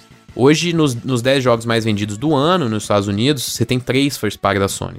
E também três da Nintendo, inclusive. Então, você tem até números parecidos. Não números parecidos, porque na, da Nintendo tem algumas É bem paradas de não maior. contar, digita, não contar digital e tal, então realmente são maiores. Mas eu digo, a, a presença entre os jogos mais vendidos, você, ela até existe hoje em dia. Mas o que ainda eu acho que a parada de vender consoles ou não, ela vai além do, do só você, o cara comprar pra jogar aquele jogo ou não. Como o Bruno falou, é a par- parada da percepção de mercado. E é o valor que muitos jogos têm, é, às vezes, não lançados do que lançados. Porque quando você olha é, o que existe de promessa, o que existe de a ideia de futuro, olha quantos jogos tem. Tem jogos que tem mais valor não lançados do que lançados, assim. É, eu sempre gosto de dar o exemplo do Last Guardian, assim, que é um jogo que ficou, criou uma mística dentro dele na época do PlayStation 4, né? Pô, é o jogo que era do Play 3 e que sumiu durante 10 anos e que vai voltar, volta não volta. O anúncio foi super bombástico. Toda vez que aparecia era bombástico. Quando ele ganhou uma data e caramba, realmente ele vai sair, que ba- bagulho bombástico. Ele tinha um valor muito grande como jogo não lançado. Depois que ele saiu, vendeu pouco, assim. Principalmente pra um jogo first party, é, desse, desse destaque todo que teve quando não lançado, sabe? Então, esses, esses jogos, principalmente quando você pega num conjunto, eles têm um valor muito grande pra venda de console, fora o, o, o poder das pessoas que vão comprar um console pra jogar aquele jogo, sabe? É- Essa parada do valor agregado, ela é muito importante. Assim como é também, e é mais importante, acho que o Bruno, é o o Bruno falaria, é essa associação com as grandes IPs é, de third parties, né? Ah, uma razão do PlayStation 4 ter, ter conquistado tanto mercado foi ter associado a Call of Duty, ter se associado a FIFA, É. associado a todos os jogos, quase todos os jogos de Star Wars da, da época, né? Só, só o Uhum. Jedi depois que foi pro lado da Microsoft. é, você ter os jogos da Marvel, esse tipo de coisa, que era associado tudo dentro do ecossistema PlayStation, né? Isso, va isso vale muito para quando você tá tentando vender o console, né? Exatamente esse o ponto. Por isso que eu falo que a Nintendo tem um jogo diferente. Por quê? Porque é justamente esse ponto, Felipe. Quando você tem uma oferta third party que é similar, no caso PlayStation e Xbox falando, né? Similar para os dois, aí sim é que eu- os first party começam a pender para um lado, porque você fala assim, beleza, esse aqui eu tenho nos dois. Se a percepção tá igual para os dois, eu posso pender para um lado que vai ter os first party. Mas quando você tem justamente essa amarração por um lado da, da linha, quando você fala assim, ó, COD antes era amarrado com, as, com a Microsoft. Hoje, a percepção das pessoas. Pô, o FIFA você joga, você fala PlayStation. Tipo, você joga o COD, você fala PlayStation. Então, percebe como esse pêndulo vira muito mais quando você tem grandes nomes associados do que necessariamente ser first party ou não. O que é diferente no caso da Nintendo, por quê? Porque a Nintendo por si só é a máquina de mover nome. Mario é uma marca reconhecível por si só, por exemplo. Então, presta atenção, o Switch tem um negócio que é inacreditável. Isso não existe na indústria dos videogames, tá? Sabe, o jogo, ah, o jogo First Party com maior attach rate de PlayStation, vocês sabem, vocês sabem qual é? Hum. É o God of War. É, deve ser, viu? Qualquer um desses que bateu 20 aí. Exato. O attach rate dele hoje é 18%. Ou seja, 18% dos donos de PlayStation tem God of War. Se você virar pra Nintendo, tá? Pra Nintendo, o jogo mais vendido, a IP First Party da Nintendo mais vendida, ainda é o Mario Kart, né? Acho que o, o Animal Crossing não passou ainda. Nem vai passar. É, o attach rate de Mario Kart pra Switch é quase 50%. Você tá dizendo, isso aqui equivale a dizer o seguinte, olha, pra cada Switch vendido ou pra cada dois Switches vendidos, pelo menos uma pessoa, pelo menos uma pessoa, uma tem Mario Kart. E não é bundle não, né, Bruno? Não, não, não, é bundle. Isso que é teve o mais ban- teve foda, bundle, cara. mas não é fruto de bundle. Eu acho que hoje, acho que hoje é 42% o attach rate do Mario Kart. O que ainda é... É que que subiu, é né? Porque o. Switch muito. agora tá com 117, 120. 111 e o Mario Kart tá em 47 milhões, acho. É, então. É muito alto, é muito alto. O Animal Crossing, que é o segundo colocado, tá com um attach rate de quase 40, vai 30 e pouquinho. Ou seja, é a mesma coisa. Pra cada três Switches vendidos, pelo menos um tem um Animal Crossing. Então isso deixa muito claro que as pessoas que estão Acho que é naquela 35%. plataforma, não é 35? É. É, então. As pessoas que estão naquela plataforma compram essa plataforma e os números comprovam o seguinte: elas estão comprando esses jogos. Eles compram essa plataforma e, de novo, presta atenção que coisa incrível. De cada duas pessoas, aqui, ó, nós quatro, pelo menos dois de nós temos, estatisticamente falando, tá? Mario Kart. Eu tenho. Eu também tenho. Entendeu qual que é a sacada? Quando você tenho. vira. Jogandinho também, então é. Exatamente. Então, Aí, exatamente, tá comprovou. certinho. Ou seja, tá comprovou. certo. É. Tá certíssimo. Quando você vira pro lado do PlayStation, por isso que é importante falar, o que importa é a mar... é, ele tá associado com grandes nomes, não necessariamente ser um first party, porque a gente acabou de mostrar que o first party, o maior deles é o God of War, e ele tem um attach rate aí de quase 20%, vamos jogar um pouquinho pra cima, então. Então a gente tá falando o seguinte, de cada 10 pessoas, isso o melhor first party, duas tem. Entendeu a diferença? Então, É de cada diferente. 10 PlayStations vendidos, duas compram um first party. No melhor caso, duas compram um first party da Nintendo. No caso da, do, da Nintendo, da Sony. No caso do Switch, de cada 10 pessoas, 5 vão ter metade das pessoas que compram o Switch compram o Mario Kart. Tá entendendo? Entendi. É, até por isso que a gente não menciona a Nintendo nessa guerra, né? Eles não guerreiam, assim, pelo, pelo mesmo tipo de. A Nintendo literalmente vende videogame só porque é o videogame que tem Mario. né? Tipo, putz, não tem outra opção. Não tem outra opção. Se você quer jogar Mario, você vai ter que comprar uma plataforma Nintendo. Acabou. E Mario vende por si só como nome. Porque a gente tá falando do Mario Kart, mas a gente tá descartando Zelda, que se tornou. Breath of the Wild se tornou o Zelda mais vendido da história. É o quarto gente jogo mais descarta vendido de Switch. A gente descarta a força de Inclusive na Pokémon. frente do Mario, né? Na frente, na frente do Mario Odyssey. Exatamente, a gente descartou Pokémon, que é uma franquia que move. É uma franquia multimídia que move milhões de unidades toda vez que é Todo lançado. ano. Tem quase todo ano.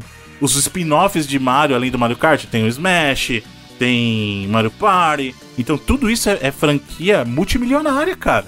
Não, e é aquele negócio, né? A, a Nintendo, É tipo aquela música do Charlie Brown, tá ligado? Só, só os loucos sabem. É uma empresa quando tá em paz não quer guerra com ninguém, tá ligado? É um É isso pouco aí. disso.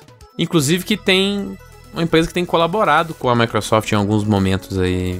Por exemplo, o GoldenEye aí, que é uma que não é uma propriedade da Microsoft, na verdade é da, da MGM lá. Na verdade nem sei de quem que é o... o- Na MGM não, é os direitos lá da... Na verdade, o caso é curioso, porque assim, os povo da Inglaterra lá, os direitos... esquisitos lá do... O... Eu, eu também esqueci o nome, mas assim, os direitos de 007 GoldenEye não são da Microsoft, só que o código-fonte do jogo desenvolvido pela Rare é de propriedade da Microsoft. É a Ion, né? Que era a empresa lá que é detentora do, do 007. Mas aí é. Teve o esquema do Banjo, é, Banjo Kazooie no Smash, Uhum. o próprio Banjo Kazooie na, no Nintendo Online. Então, ela liberou os Ores pra Switch, não liberou pra PlayStation, né? Pra, pra publicar no Switch e tal. Então, é. Elas estão até num, num certo espírito de colaboração aí, que meio que não existe entre PlayStation e Xbox, né? A gente até tem, por exemplo, casos de jogos Xbox no PlayStation, casos de jogos PlayStation no Xbox agora também, caso do MLB, né, jogo de beisebol. Mas é, não é, não é nada necessariamente amistoso assim, é coisa de mercado mesmo assim. E mais recentemente, com essa geração nova de PlayStation 5 e Xbox Series, essa briga aí aumentou por conta de uma outra situação que a indústria está vivendo, que é essa parada da consolidação de, da- das empresas de videogame, né? Muitas sendo compradas Exato. e isso passou a envolver cifras bilionárias e publishers que tinham presença, e tem ainda na verdade, presença é, marcante no- nos outros consoles, né? O caso primeiro da Bethesda, foi um acordo de 7 bilhões de dólares que a Microsoft fechou no ano passado, né? Terminou de fechar no ano passado, né? Começou no finalzinho lá de 2020 e que envolveu primariamente até jogos que eram é, exclusivos temporários do PlayStation. A gente teve o caso do Deathloop, do Ghostwire Tokyo. Jogos que, que tinham acordos antes dessa aquisição, né? Que saíram só para PlayStation inicialmente, né? O Deathloop acabou de sair para Xbox também. E até jogos futuros que muita gente esperava estar no PlayStation, que é o caso, por exemplo, do Starfield, né? Que não vai estar e até produtos futuros da Bethesda que a gente espera aí, né? Então, esse foi o primeiro caso de começar a ter essa, essa cisão e é algo que aumentou muito agora com é, a proposta e o processo de negociação da compra da Activision Blizzard pelo lado da Microsoft. né? É, a gente viu isso, esse, esse, esse movimento ele acontece na indústria do entretenimento como um todo, né? É o, na parte de videogames a gente tá vendo bastante aquisições, mas isso engloba também o mercado de cinema, o mercado de streaming, né? A gente tá vendo muitas aquisições, a gente viu a Disney comprando a Fox, a gente viu a, a Discovery abocanhando a Warner, né? E depois da Warner ter sido abocanhada pela AT&T e ter sido um fiasco inacreditável. Tanto que a Warner acabou se tornando uma, uma moeda de troca. E aí ela, numa fusão com a Discovery, a Discovery se, tor- se tornou mandatária da Warner, pra você ver. Então a, a gente tá vendo isso com bastante frequência, né? Essas compras de estúdios, compras de empresas. A, a gente fica, sempre, sempre fica com medo daquele, ah, o monopólio é, do mercado. E, mas, cara, a gente sabe que como é que funciona o capitalismo. O capitalismo ele é dessa forma. Ele é agressivo, ele é domi- dominante. Quando você tem uma possibilidade de ganhar propriedades intelectuais e deixar sempre dentro do seu celeiro ali, é, se você tem dinheiro, você o faz. E a gente viu isso no, no- no mercado, mas eu, eu, eu queria só pontuar uma coisa que eu acho que é importante. A Microsoft, na geração que ela perdeu, que foi a anterior, é, tudo bem que ela perdeu a 360 também, mas foi uma disputa muito boa, né? Foi que, tipo assim, perdeu de forma honrosa, né? A gente pode dizer. Não, na verdade, 360 foi empate técnico, né? E Play 3 e Empate 360. técnico. É, eu considero que- empate. Beleza, foi o Rock, o Rock e o Apollo, tá ligado? Aquele, aquele empate ali, que um tá mais quebrado que o outro. É, acho que é uma boa analogia. Mas é. Enfim, né? E aí, o que, o que eu vejo aqui na, na, na geração PS4 e Sony, por mais que a Microsoft tenha perdido de lavada essa geração, ela pontuou coisas que iriam reverberar no futuro da empresa. A própria introdução do Game Pass, o serviço, né? Ser serviço, as várias é, modificações do próprio Xbox, né? Que tiveram várias versões posteriores do Xbox One. E essa mudança de, de ideia de gerações. É, a, a- a gente pensava que ela ia para um, um outro lado e acabou. é que- le- lembra que a gente discutia? Ah, caraca, a Microsoft está indo para um caminho dela lançar um videogame que a gente vai a gente vai comprar as peças. As peças vão ser encaixes, assim, sabe? Ah, vamos tirar esse daqui, esse HD, com esse processador e tudo mais. Aí você tira uma gavetinha e coloca uma outra gavetinha, sabe? Assim, era tipo você transformar o Xbox no, no, no que seria um PC do futuro ou coisa do tipo assim. Até que veio essa geração nova e né, mostrou que ela tava no mesmo caminho ainda, né? Geracional, com seu Xbox Series, né? Então, mas é que tá. Eu acho que o que essa geração trouxe de diferente é que um movimento que a gente viu e muita gente tava duvidando se iria acontecer ou não, que veio com o Xbox Series, o Xbox One X e o PlayStation Pro, é se eles continuariam com esse modelo de unidades diferentes, né? Porque o, o nosso costume é assim, você tem. A gente tava acostumado o quê? Lança um videogame, aí você pode ter uma atualização. Geralmente um modelo atualizado, mas não mudava muito. Aí a Nintendo começou a introduzir isso com os portáteis. Que era o quê? Quando a gente veio a partir lá do. Até muita gente pode considerar isso do, do próprio Game Boy também, porque teve o Game Boy Color, que foi uma evolução do Game Boy normal. Mas quando a gente viu isso mudar mesmo, foi no DS, lembra? A gente tinha o DS, aí veio o DS Lite, o DSi, e aí no 3DS veio o 3DS e o 3DS é, o New. Isso. Sim. Que aí ele tinha o quê? Era uma diferença de hardware que, opa, peraí, tem jogo que só vai rodar no New aqui. Aí a gente viu isso no- no- nos videogames quando a gente percebeu que tinha um modelo base, e aí você tinha o One X e o Pro que tinham otimizações que rodavam melhor com aquele hardware, porque ele era um salto grande, não era só uma mudança de componente interno, mas você efetivamente tinha um salto grande no hardware em si. E aí a gente viu isso que nessa geração atual, os dois já lançaram de cara. Falaram assim: ó, a gente não vai nem esperar. É o seguinte: tem esse modelo básico e já tem um premium aqui pra você. Toma. É como se ele já tivesse lançado o Xbox One e o One X junto e o PlayStation 4 e o Pro junto. E ele fez isso, tá aqui, ó. Pá, toma pra você. De cara, já tem os dois modelos, escolhe aí. Mas a, a parada do serviço que eu, que, eu, que eu falei, Bruno, é porque, cara, o, o maior pulo do gato da Microsoft na geração passada foi o Game Pass. Sem dúvida. Não, É não só da Microsoft. Pass. Ela mudou a percepção Sim. dos jogadores com relação a valor de jogo. Uma coisa que a gente já falou que o próprio Netflix fez com relação ao consumo de conteúdo de Exatamente. vídeo. É. Né? Exatamente. Ela, ela, ela colocou aquela pulga atrás da orelha do, do mercado que acontece, cara, com muita frequência. Vocês lembram? Se a gente votar de forma retroativa, é 99 vezes, a gente pode fazer isso, né? Diversas vezes. A gente pega aqui o, o mercado de, de telefonia. Vocês lembram que a gente pagava pra mandar SMS? Que era assim, cara, né? Sei. SMS. Pacote aqui, de 40 mensagens por mês. É, gente Imagina se você pudesse mandar de- 40 mensagens só por mês, mano. E aí começaram a vir as redes sociais e a troca de mensagens, né, em, em vários aplicativos, até chegar no MSN da vida, no próprio. Acho, acho que o MSN, os sites das empresas tinham lá o espaço para você mandar SMS de graça. Então, assim, isso foi se modificando. E aí você viu assim, caraca, como é que a gente pagava pra mandar SMS, sendo que hoje a gente se comunica aqui de graça? A gente faz ligações pelo Skype. Eu lembro que o Skype, quando começou a permitir ligações pelo Wi-Fi, as empresas ficaram transtornadas. Como assim? As pessoas não estão mais pagando pra ligar? Estão ligando pelo um aplicativo? Sabe? Essas coisas começaram a modificar tanto que quebrou uma, uma ideia de que por que, que a gente paga tanto e recebe tão pouco? E isso é o contraponto que eu trago pro Game Pass e a PSN Plus. Porque se paga muito pra PSN Plus, pelo menos na época, né? Não, não esse modelo novo, a o antigo modelo, pra receber muito pouco. E você paga um valor considerável interessante no Game Pass e recebe muitas opções de jogo, entendeu? Aí você coloca os dois nu- numa balança e você assim, cara, não faz sentido. Um não oferece nada e o outro tá oferecendo coisa demais. Tanto que forçou, a, a Sony é chata.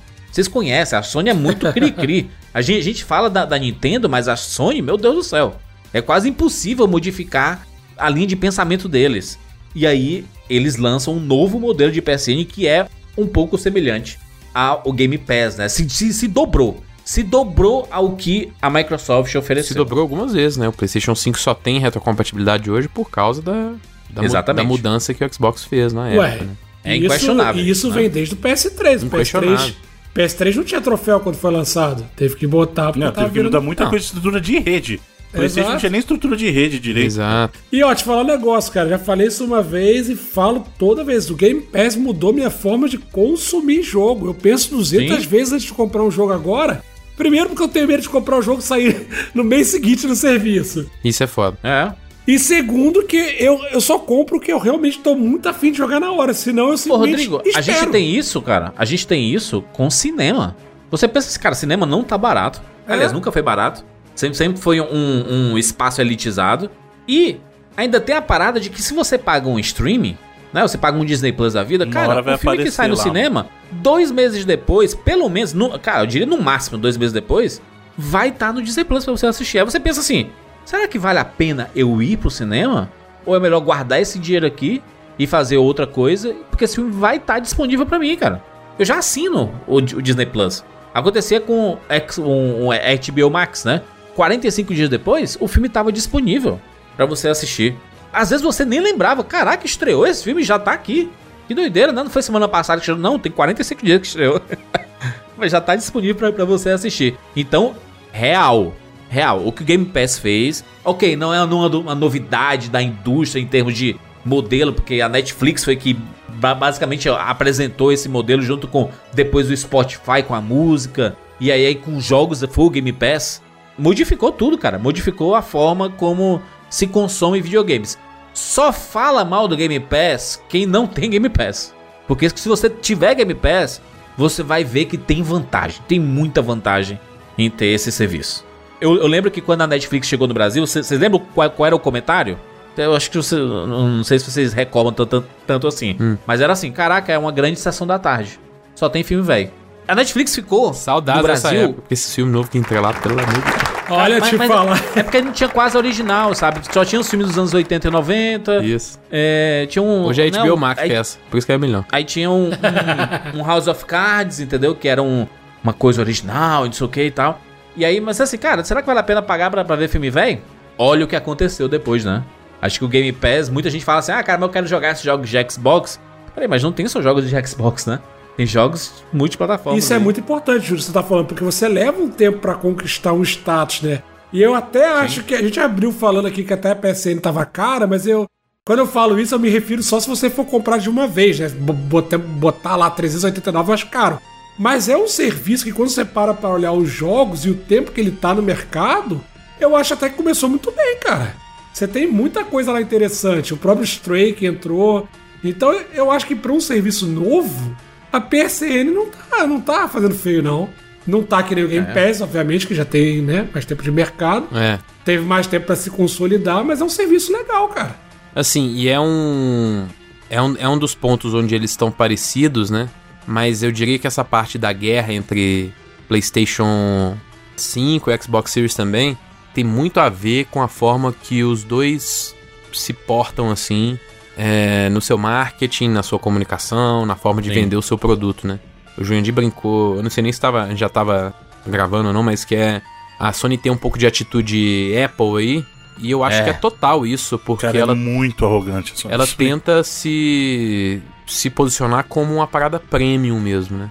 Até por exemplo, Sim. quando é, muitas vezes quando comparam o Game Pass com o próprio a Nova Plus aí, em muitas entrevistas que rolaram com alguns executivos da Sony, é, sempre pergunto, pô, mas no caso da Microsoft, a Microsoft bota os seus jogos first party, né?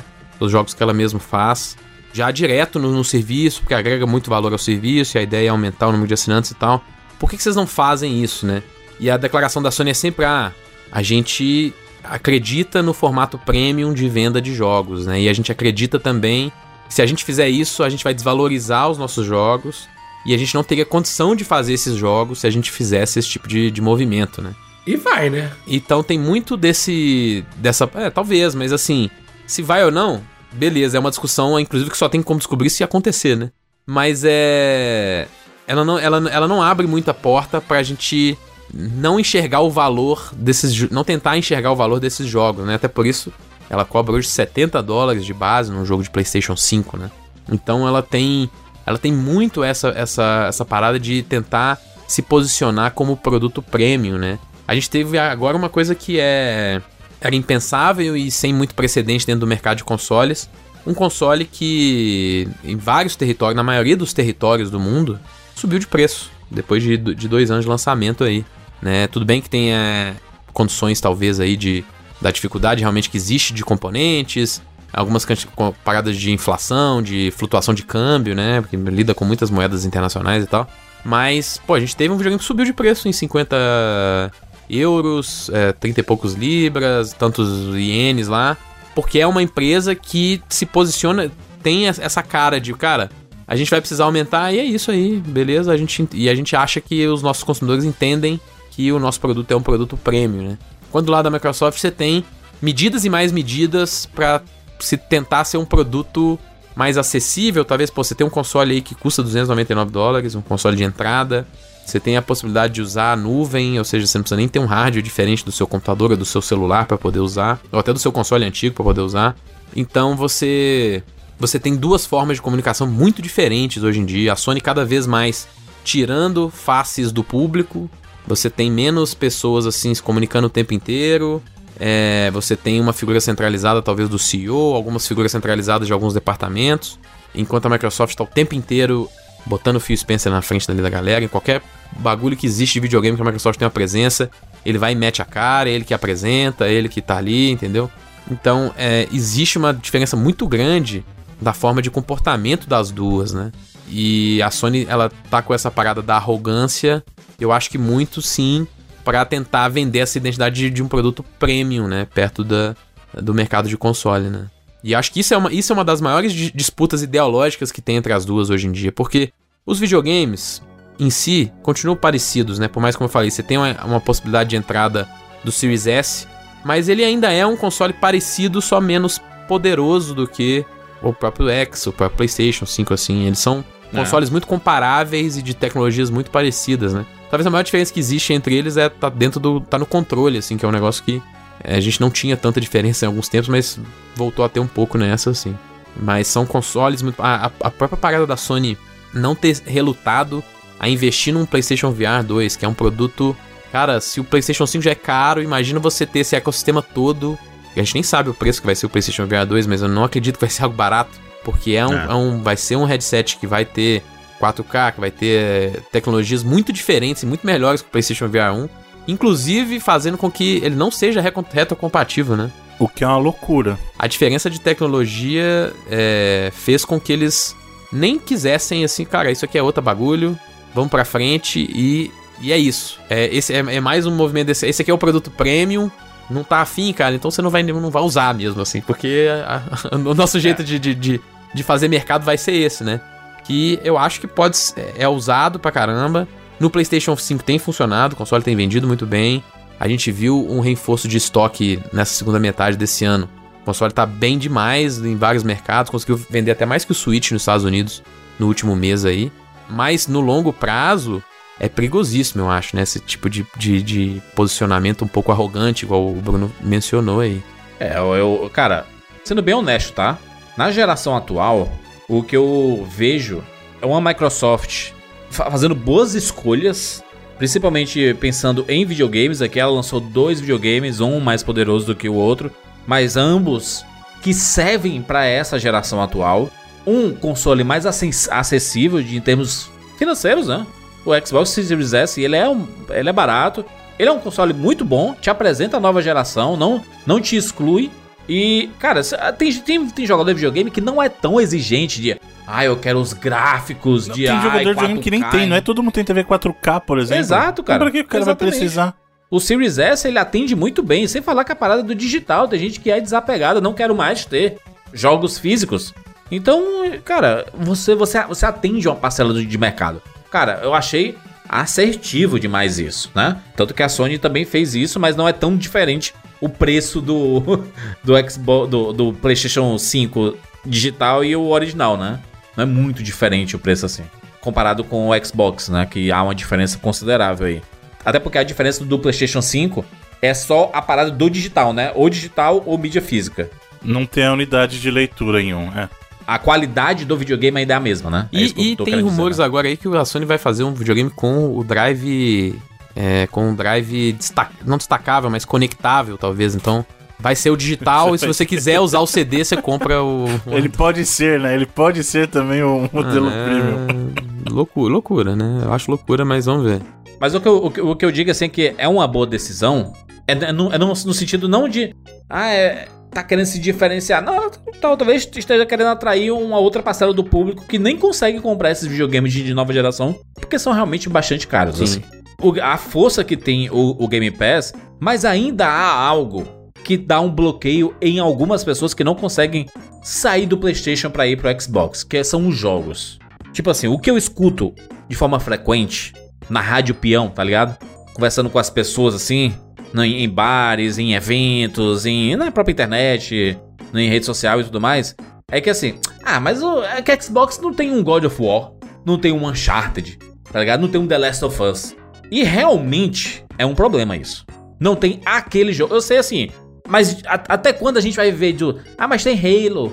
Ah, mas tem Guias. É, se você pegar sabe? de first parties grandes assim, é, jogos que saíram pro Xbox de first parties, jogos que custariam 60 ou 70 dólares, né? Sim. A Microsoft teve até agora no Xbox One basicamente o Halo Infinite e o Forza, né? Que saíram ambos no Game Pass.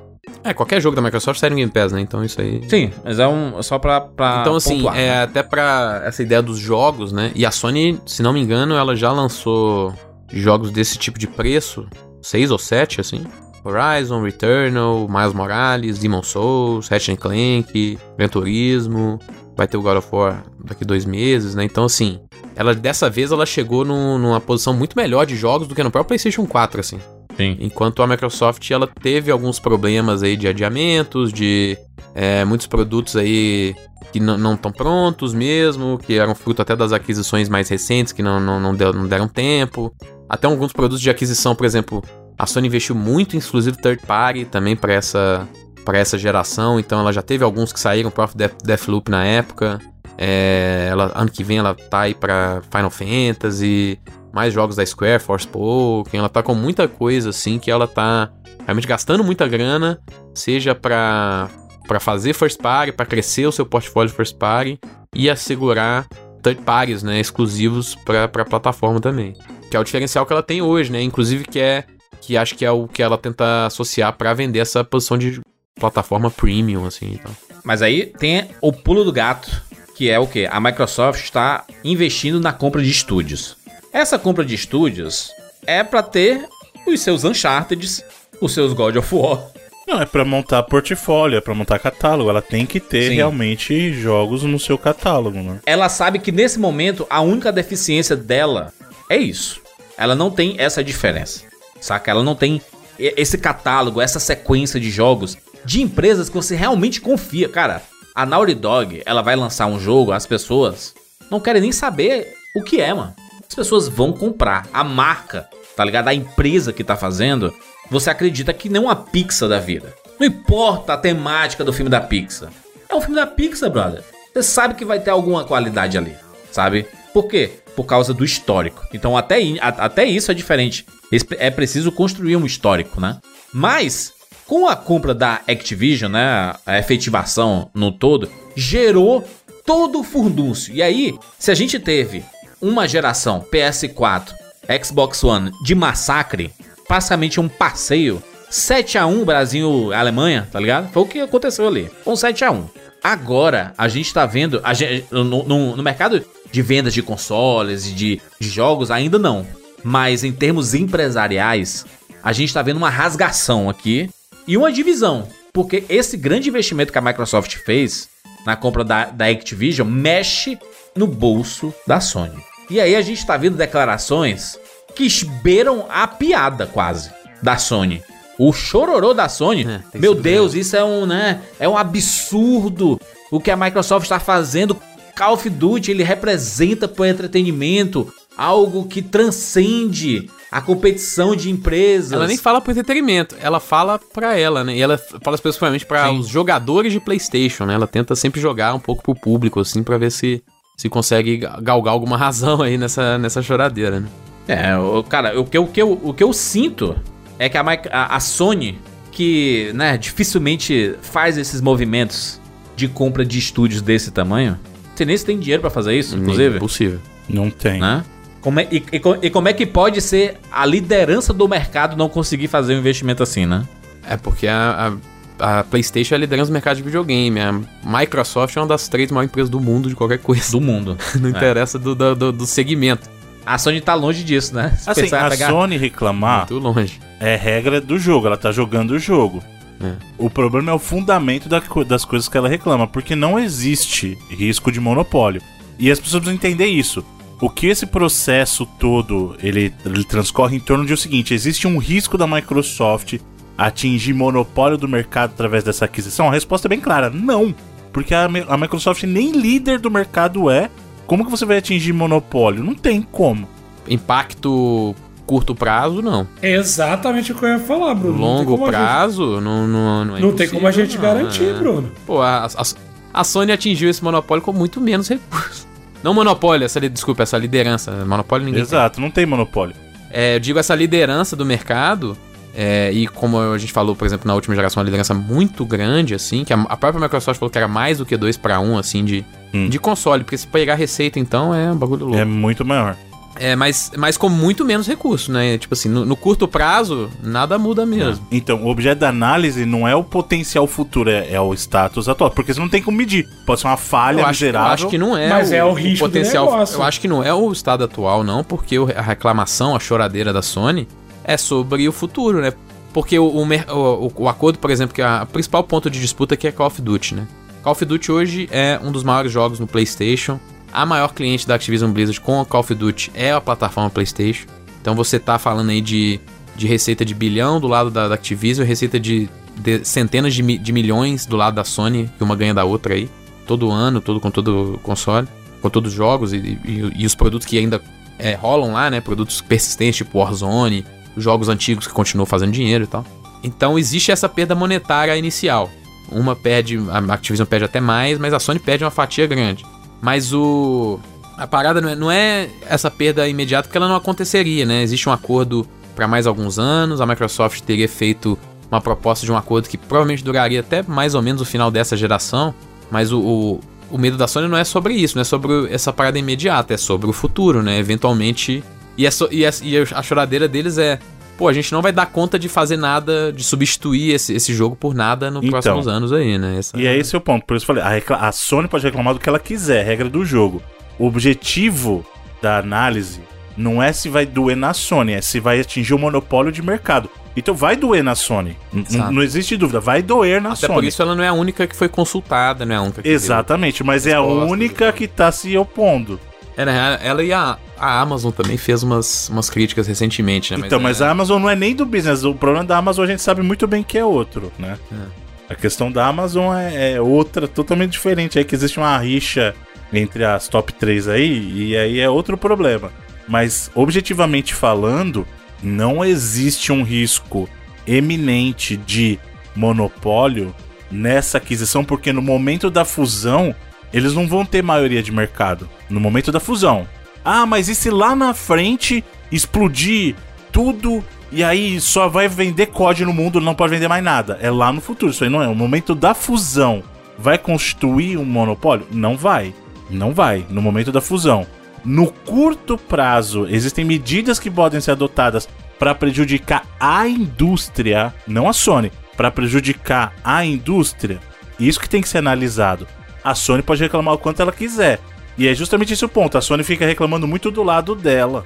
Assim, ah, mas aí eu não vou conseguir. Eu não vou conseguir. Eu. Não é o eu. A análise de- objetiva desse tipo de trabalho é pro mercado. Por isso que a Sony pode jogar. A, a Sony está fazendo o trabalho dela, tá jogando o jogo dela, tá tentando defender o dela.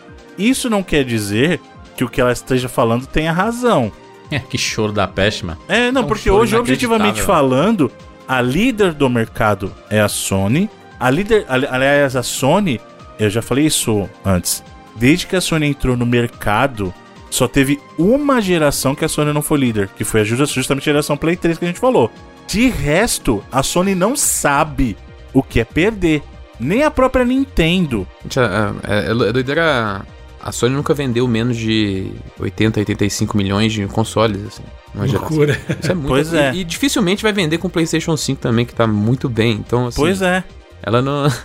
Mesmo no. E, e, e tudo bem, a gente fala dessa métrica das vendas, mas é o que eu, eu falei lá. a época do Play 3 foi uma época de perda de dinheiro, em cima de perda de dinheiro todos os anos. Mas mesmo assim, ela ainda tinha uma base instalada pra. Na geração posterior, recuperar essa, essa grana toda que ela perdeu na época do Play 3 e ganhar muito mais em cima.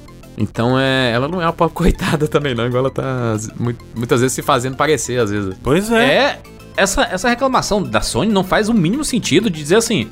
Ai, mas aí a Sony vai. A, a Microsoft vai, vai colocar o Call of Duty no, no Game Pass e, e isso vai atrair as pessoas a quererem comprar Xbox. Puxa, Vai. é por isso que as pessoas compram é, é, empresas, cara. Não é? Não é por isso? Então, por isso que eu tô falando. Ela tem direito de reclamar. A questão é se a reclamação dela tem fundamento direito, ou não. Mas direito ela pode falar o que ela quiser, Isso, inclusive, então. mas, mas sentido não faz, Não mano. faz, Porque, não tem cara, fundamento. A investimento de- reclamação da Sony, objetivamente, É um choro, Bruno. Isso é fundamento. choro. Isso é Sim. choro de quem, de quem perdeu a mamata. Não, não é tá sonho de. ligado? É o que eu falei. Eu até brinquei isso lá no Reload. Eu falei assim: isso É é, choro choro demais. de vencedor. Geralmente você fala do choro do perdedor, isso aqui é o choro do vencedor. O cara tá ganhando e tá chorando. Eu acho que ela tá fazendo o papel dela de marcar território, que ela tá Sim. tentando marcar território, mas não. É para assim, opa, conseguir. isso era meu. Opa, nem é meu, né? né? Nunca foi meu, no fim das contas, né? É. Nunca foi, mas é o que eu falei lá. É uma das razões do grande sucesso do PlayStation 4 foi essa associação com o Call of Duty. Que ainda existe, né? O, o COD desse ano tem conteúdo exclusivo no PlayStation ainda, entendeu? Então, isso não acabou e a Sony conta com isso pra ter uma força maior de marketing, de mercado perante os concorrentes, exatamente por ter essa associação, né? Vai fazer muita diferença pra ela, assim, perder esse, Não, pra ela. Mas lembra, o objetivo desse, dessa análise é se vai fazer diferença pra indústria, se isso vai constituir um monopólio. É, mas se a gente esperasse a Sony falar do que, que a- isso vai impactar a Ubisoft, Isso. nós estamos malucos. Mas é por isso que eu tô falando. A reclamação da Sony é justa pra ela, só não tem fundamento. Mas ela pode reclamar o que ela quiser. Ela tá Mas, jogando o Bruno, jogo dela. ela tem que defender o lado dela. Ela sabe do impacto Mas que perdeu de o. Call of Duty. E não, então, Caraca, mas mas, a momento- Sony, a Sony, a Sony chegou a reclamar, inclusive, de que ah, o Game Pass só é o que é porque a, a Microsoft comprou várias empresas e está colocando jogos de- dessas empresas no Game Pass. Oxi, eu realmente eu não tô entendendo, mano. Parece uma criança que perdeu o negócio e tá dizendo assim: ah, mas também comprou. Oxe, mas é isso aí O Game, mesmo. o Game Pass Eu só é isso porque a Microsoft usou o dinheiro dela pra fazer o que ela quis, né? Exato. Essa é a reclamação da Sony. É por isso que eu tô falando. Exatamente. A Sony pode reclamar o que ela quiser, só não tem fundamento. Mas ela pode ficar reclamando. E ela tá jogando o jogo dela. O maior serviço de assinatura que existe no- nos consoles ainda é o PlayStation Plus. Por um bocado aí, inclusive. É, mesmo o Game Pass é, sendo muito popular e sendo um, proje- um produto bem disruptivo, né? A Plus ainda é o, o, servi- o serviço de assinatura e pede Em 50 número de milhões assinantes, né? Exato. Então, assim, é difícil ela defender até essa parada, assim. da- a- Acho que o, o- o- a métrica que o Game Pass ganha da, da Plus é a grana que a Microsoft gasta investindo nele, né? Fortalecendo ele, que não chega nem Custa perto. mais. É, que a Sony não, não, não bota esse É, tipo de mas- investimento. Mas isso precisa reverberar, assim, né? Porque assim, a empresa passa a ser da Microsoft. É inteligente pra Microsoft colocar Call of Duty exclusivo? Inicialmente, No meu ponto não. de vista, Nesse momento, não, mano. Não, eu tô, eu tô- eu tô criando uma reflexão, tá? Eu tô criando uma, uma reflexão so- sobre o assunto. sim. No primeiro momento, talvez não. E no, no futuro, a gente não, não tem como prever. Pô, no futuro é uma arma muito poderosa, assim, pra você. É, mas tem, tem um, um ponto importante que é a visão de mercado. A Microsoft tem uma visão de mercado diferente da Sony. Sim. A Microsoft, vindo lá desde né, do, do, do seu berço lá do Bill Gates, ele quer vender. Não importa pra quem. Ele Exato. quer vender. Tanto que o Se futuro da Microsoft. vender pra todos, ele vende pra todos. A Microsoft, eu já falei, o futuro da Microsoft tá no serviço. Ela quer que venda Game Pass. Ela quer que o console, entre aspas, de todos, seja o Game Pass. Não interessa onde você vai jogar. Ela quer que você jogue Game Pass, mano. Não quer pra gastar com hardware. Game Pass tá em TV, Game Pass tá no seu PC, tá onde você quiser. Quando ela lançou a linha do Surface, ela não parou de deixar o meu acertar o Windows, tá ligado? Usar o meu, meu qualquer computador que eu tiver, usar Exato, o pacote Office. Essa, essa a visão é muito maior, né? E assim, essa ideia de visão do mercado ser algo muito maior do que os consoles é algo que tá atingindo a própria Sony, né? Ela não tá parada 100% só mexendo com o PlayStation 5, né? Ela mesma começou a investir mais em ter software no PC, uma coisa que a Microsoft Exatamente. mudou completamente de, de posição lá em 2016 e passou a todo jogo que Microsoft Game Studios tá, Xbox Game Studios hoje em dia, né? Tá nos PCs, inclusive tem jogos que só saem pra PC. Vários jogos de estratégia aí que são super sucesso Uhum. na Steam. Bom, Mas, mas quem diria que a gente ia ter um, um Uncharted desse da vida no PC, cara? Não fazia, é um negócio que você nem imaginava nos últimos anos. né? Exatamente, mas, Mas é, justamente pra mudança de mentalidade. possibilidade. A Sony, a Sony tá tentando de novo aí ter uma divisão de jogos mobile, né? Comprou um estúdio recentemente, tem uma divisão PlayStation Studio só pra jogos mobile agora. Então, até a, a- a- até a parte do, do streaming dela atinge outras plataformas, consegue jogar no PC, consegue jogar no celular. Então, os remote plays da vida, esse tipo de coisa, né? Até ela entende que essa visão de ah, eu, eu, eu domino o mercado de consoles e é isso que eu vou fazer e acabou. Nem isso é sustentável, né? Pô, ela fez a, a, a maior compra da história dela aí, que foi a Band, né? 3,6 bilhões de dólares. Não vai ser uma developer que vai trabalhar exclusivamente para PlayStation. Inclusive, é uma developer que vai, vai trabalhar de, de forma Tamanho- independente. O tamanho do investimento, né, mano? É, não, comparado com o, o que foi feito no- do, do lado da Microsoft, né? É, é metade da segunda maior, que é 10 vezes menor do que a maior da, da história. Ah. Mas é, no caso, entre as duas, né? Porque tem a Zynga no meio de 12 bilhões. Então, assim, a própria, a própria Sony entende que essa estratégia dela que ela tá meio que defendendo contra a Microsoft também não vai colar pra sempre. É, essa parada de ser a, a empresa do console, apenas do console, eu preciso que esses jogos estejam no meu console, sei lá o quê. Nem isso, nem ela mesma acredita 100% nisso, porque ela tá botando os jogos dela no PC também. Ela tá querendo explorar as IPs dela em outros mercados, seja mobile, seja licenciar pra outras coisas. Ela tem um jogo first party lançado no Xbox, no, no Switch hoje em dia, por quê? Porque é a natureza do mercado, é uma, é uma IP licenciada, que no caso eu tô falando aqui do MLB The Show, né, o jogo de beisebol Não. da Sony, que é um dos jogos mais vendidos nos Estados Unidos do ano. E sempre era e depois disso só só só aumentou as vendas, óbvio, né? Tá em mais plataformas. Sim. E que inclusive saiu no Game Pass dois anos seguidos já. Um jogo first party da Sony que saiu no Game Pass no lançamento. Então, assim, ela mesma entende que não tem como ela bater de frente. Sabe, não é nem bater de frente, mas bater a cabeça nesses valores antigos, assim, sabe? Até ela tá se abrindo. Mas quando é meio que conveniente, que é o caso do, do Call of Duty aqui, ela, ela quer resgatar esses valores, né? Então é. E até por isso que a gente tem, pô, a gente tá nesse momento de uma guerra de consoles mais acirrada, né? Realmente assim. Porque você tá tendo essas disputas até públicas de mensagem, de troca, troca de. De, De farpas. De farpas, Farpas. trocas de declarações diferentes, né? É, a gente teve o Jim Ryan. Ó, o Phil Spencer falou aí que vai, vai. Call of Duty vai continuar no PlayStation. Parece que ele vai falou que vai, vai ser pra sempre. Mas o máximo que eles ofereceram foi três mais, an mais três anos aí. Isso é inadmissível. Isso eu pra já gente. falei que ele é idiota, né, mano? E- Então eles e- eles eles estão tentando até publicamente mover a opinião pública pro seu lado, pra ver se cria algum tipo de cisão, se cria algum tipo de até de, de etapas diferentes aí na, na negociação da Microsoft. Sempre que sempre que aparece uma- um órgão público falando que vai investigar mais, a Microsoft faz uma, uma carta aberta aí falando sobre o futuro do- de botar o jogo na mão de todo mundo. E aí, quando rola isso, a Sony fala: Não, mas não é bem de todo mundo, né? Porque você tá querendo tirar. Então tá tendo essa, essa, essa atmosfera da guerra, assim, tá bem viva entre as duas empresas, assim. Aí é uma coisa. Cara, tem gente que não gosta disso. Eu adoro. Não, eu só queria adoro falar lá o, o. Esse bagulho do Jim Ryan é muito idiota. Eu, eu preciso falar, não posso deixar passar em branco. Essa coisa de. Ai, não, não tem pra sempre. Não existe pra sempre em contrato. Aliás, eu quero mandar um salve pra um querido amigo gamer que mandou uma mensagem. Eu não vou lembrar agora. Que ele pegou um dos contratos mais longevos da história. Não sei se vocês viram isso aí do. Acho que é da. Da cervejaria lá. Que o cara assinou um contrato de aluguel de 900 anos. E é por isso que você não faz contrato desse tipo. Aí a- o- eles fecharam um contrato uma cervejaria. Eu não lembro qual cervejaria que é. Aí o cara, o dono na época falou assim: pô, tô fechando negocião, hein? Você vai me pagar isso aqui a mais todo mês? 75 é, libras de aluguel ele paga. Um contrato de 900 anos. O cara achou que tava fazendo um baita negócio. Agora imagina 900 anos depois, você não corrigiu o valor desse aluguel. Mas é o negócio do 831 anos também, né? Não, então, isso aí também é outra palhaçada. São a ideia. Mas o, são o- ideias o que eu quero dizer é o seguinte: ele falou assim, ele falou assim, oi, ele falou que não vai. Ele falou, tá dando a entender que é pra sempre, mas não é, não. Não existe contrato pra sempre, mano. O bagulho mais imbecil. é- é- é- o que me irrita do Jim Ryan é porque é um imbecil falando as coisas e tá achando que todo mundo é idiota, igual ele, mano. Isso me irrita. Desculpa esse momento aqui, mas é que eu não gosto do Jim Ryan. Eu não gosto do Jim Ryan. Ele é um cara imbecil. É um imbecil. Cara, eh, não tem o mínimo, o mínimo senso nas coisas que ele fala. A fala dele atual é que ele, ele exige que a Sony invista em indies. Eu acho que é porque, assim, temos que ter conteúdo pra lançar no, no PlayStation Plus Deluxe, né?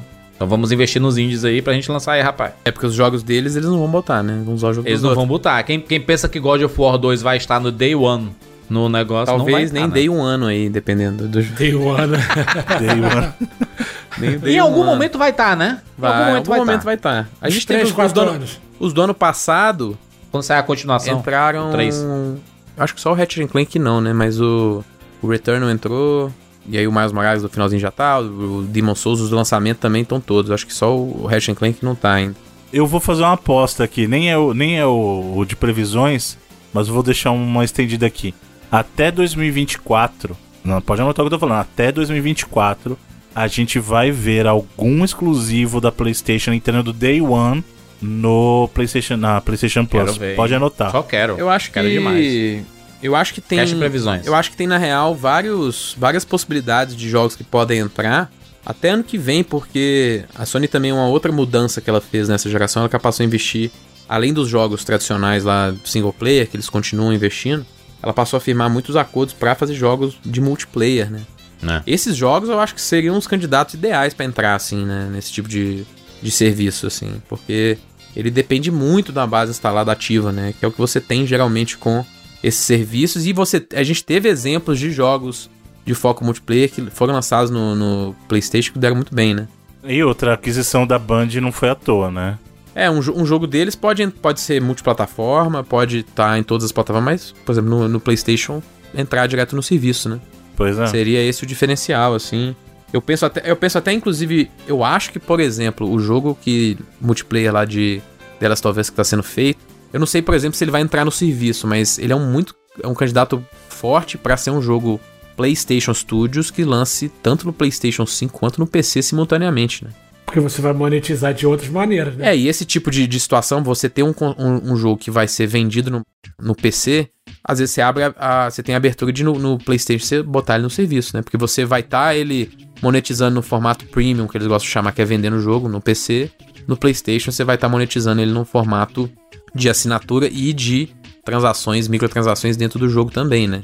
Então eu acho que a possibilidade é essa. Agora, por exemplo, Homem-Aranha sai ano que vem, Wolverine vai sair, sei lá, 2024 ou 2025. Esses jogos eu não vejo a chance de estar no serviço Day One mesmo, sabe? Eu acho que jogos de investimento menores ou de investimentos que existem é, uma monetização contínua, que são esses jogos de serviço, jogos com foco em multiplayer, eu consigo vê-la usando o serviço para lançamento deles aí sim. Mas é, é- é uma coisa boa, né, no frigir dos ovos aí, da gente entender que essa guerra de consoles, na verdade, só faz as empresas se movimentar, né? Tipo assim, cara, se, se você tá vendo seu concorrente fazendo um negócio melhor, tenta fazer isso, né, melhor também. E aí a gente vê movimentos de mercado. Quando só tá um de lavada, cara, o comodismo é a pior coisa que tem. Tanto pra quem tá perdendo, tanto pra quem tá ganhando. Então a gente vê essas alfinetadas, uma querendo, né? Ai, você tá falando de mim, ai, não sei o quê. E aí um brigando com o outro, querendo oferecer os melhores serviços. Que briguem, brother. Que continuem brigando. Porque no fim das contas, a gente como consumidor, tipo assim, pra mim pouco importa. É, é, não- eu, eu não tenho torcida Xbox ou Playstation. Eu tenho os dois videogames. Tô, eu tô, tô esperando. Só estou aguardando chegarem as coisas, né? Eu sei que quem não tem vai ter que escolher um ou outro. Aí você acaba defendendo o que você tem, né? Ou faz como a, com a, a maioria. Tem gente que não tem nenhum. E só quer ver o ciclo pegar fogo mesmo. Eu tenho, eu tenho uma torcida. Uma É. só, é fora Jim Ryan. Essa é minha torcida. De resto, pode acontecer Caraca, o. Bruno odeia o CEO da, da Sony, né? Não, o cara é, um, é- é- E não é de agora, hein? O, o Felipe e o, Rober- o Roberto, o Rodrigo são O testemunhas. Roberto? Roberto Cunha? É, foi só me chama de cunha. O Felipe e o Rodrigo são testemunhas que eu já odiava o Jim Ryan antes de ele se tornar o CEO. Quando ele era só um babaquinha na Europa sozinha, não era ou Ou não era? seja, Comparando, É comparando pessoal. os CEOs. com- comparando os CEOs, quem vence? N- não tem. Nossa, não tem dúvida. Você pode parar. É até injusto. Não, é, injusto demais. Nossa, não tem. Nossa. Assim, ó, Phil Spencer. tanto no pessoal quanto no profissional, Caramba. Phil Spencer dá de lavada de um bilhão a zero. Não tem nem competição. Inclusive, enquanto o Jim Ryan quer jogos indies, o Phil Spencer disse que tem como objetivo trazer mais jogos japoneses para Xbox, né? Que é uma parada que eles precisam trabalhar bastante, né? Muito, muito. E, assim, melhorar.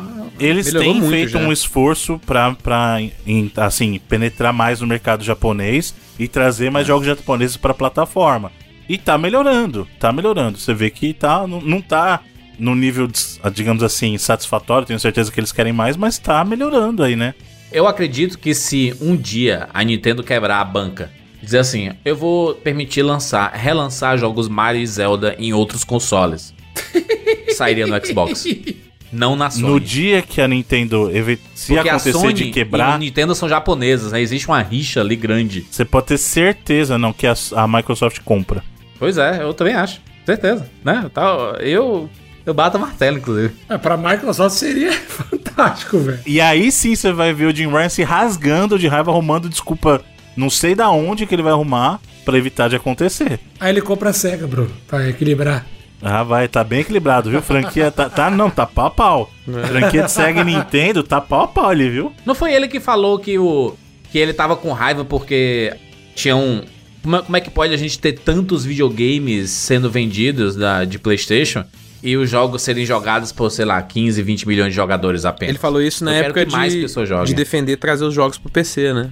Isso. E até. E faz sentido, né? É o que a gente tava falando da, da, da, da- da adoção dos jogos aí. Não adianta você ter 80 milhões de videogames vendidos e se vender 15 milhões. e o, o seu jogo mais vendido ser 15 milhões de unidades. É um negócio meio estranho, né? É, eu não sei se não adianta, mas existe uma. Pô, vender 15 milhões de qualquer jogo não é, não é fácil, não. Mas é por isso que a, a Nintendo lança e bota enfia um Mario junto, entendeu? Existe um.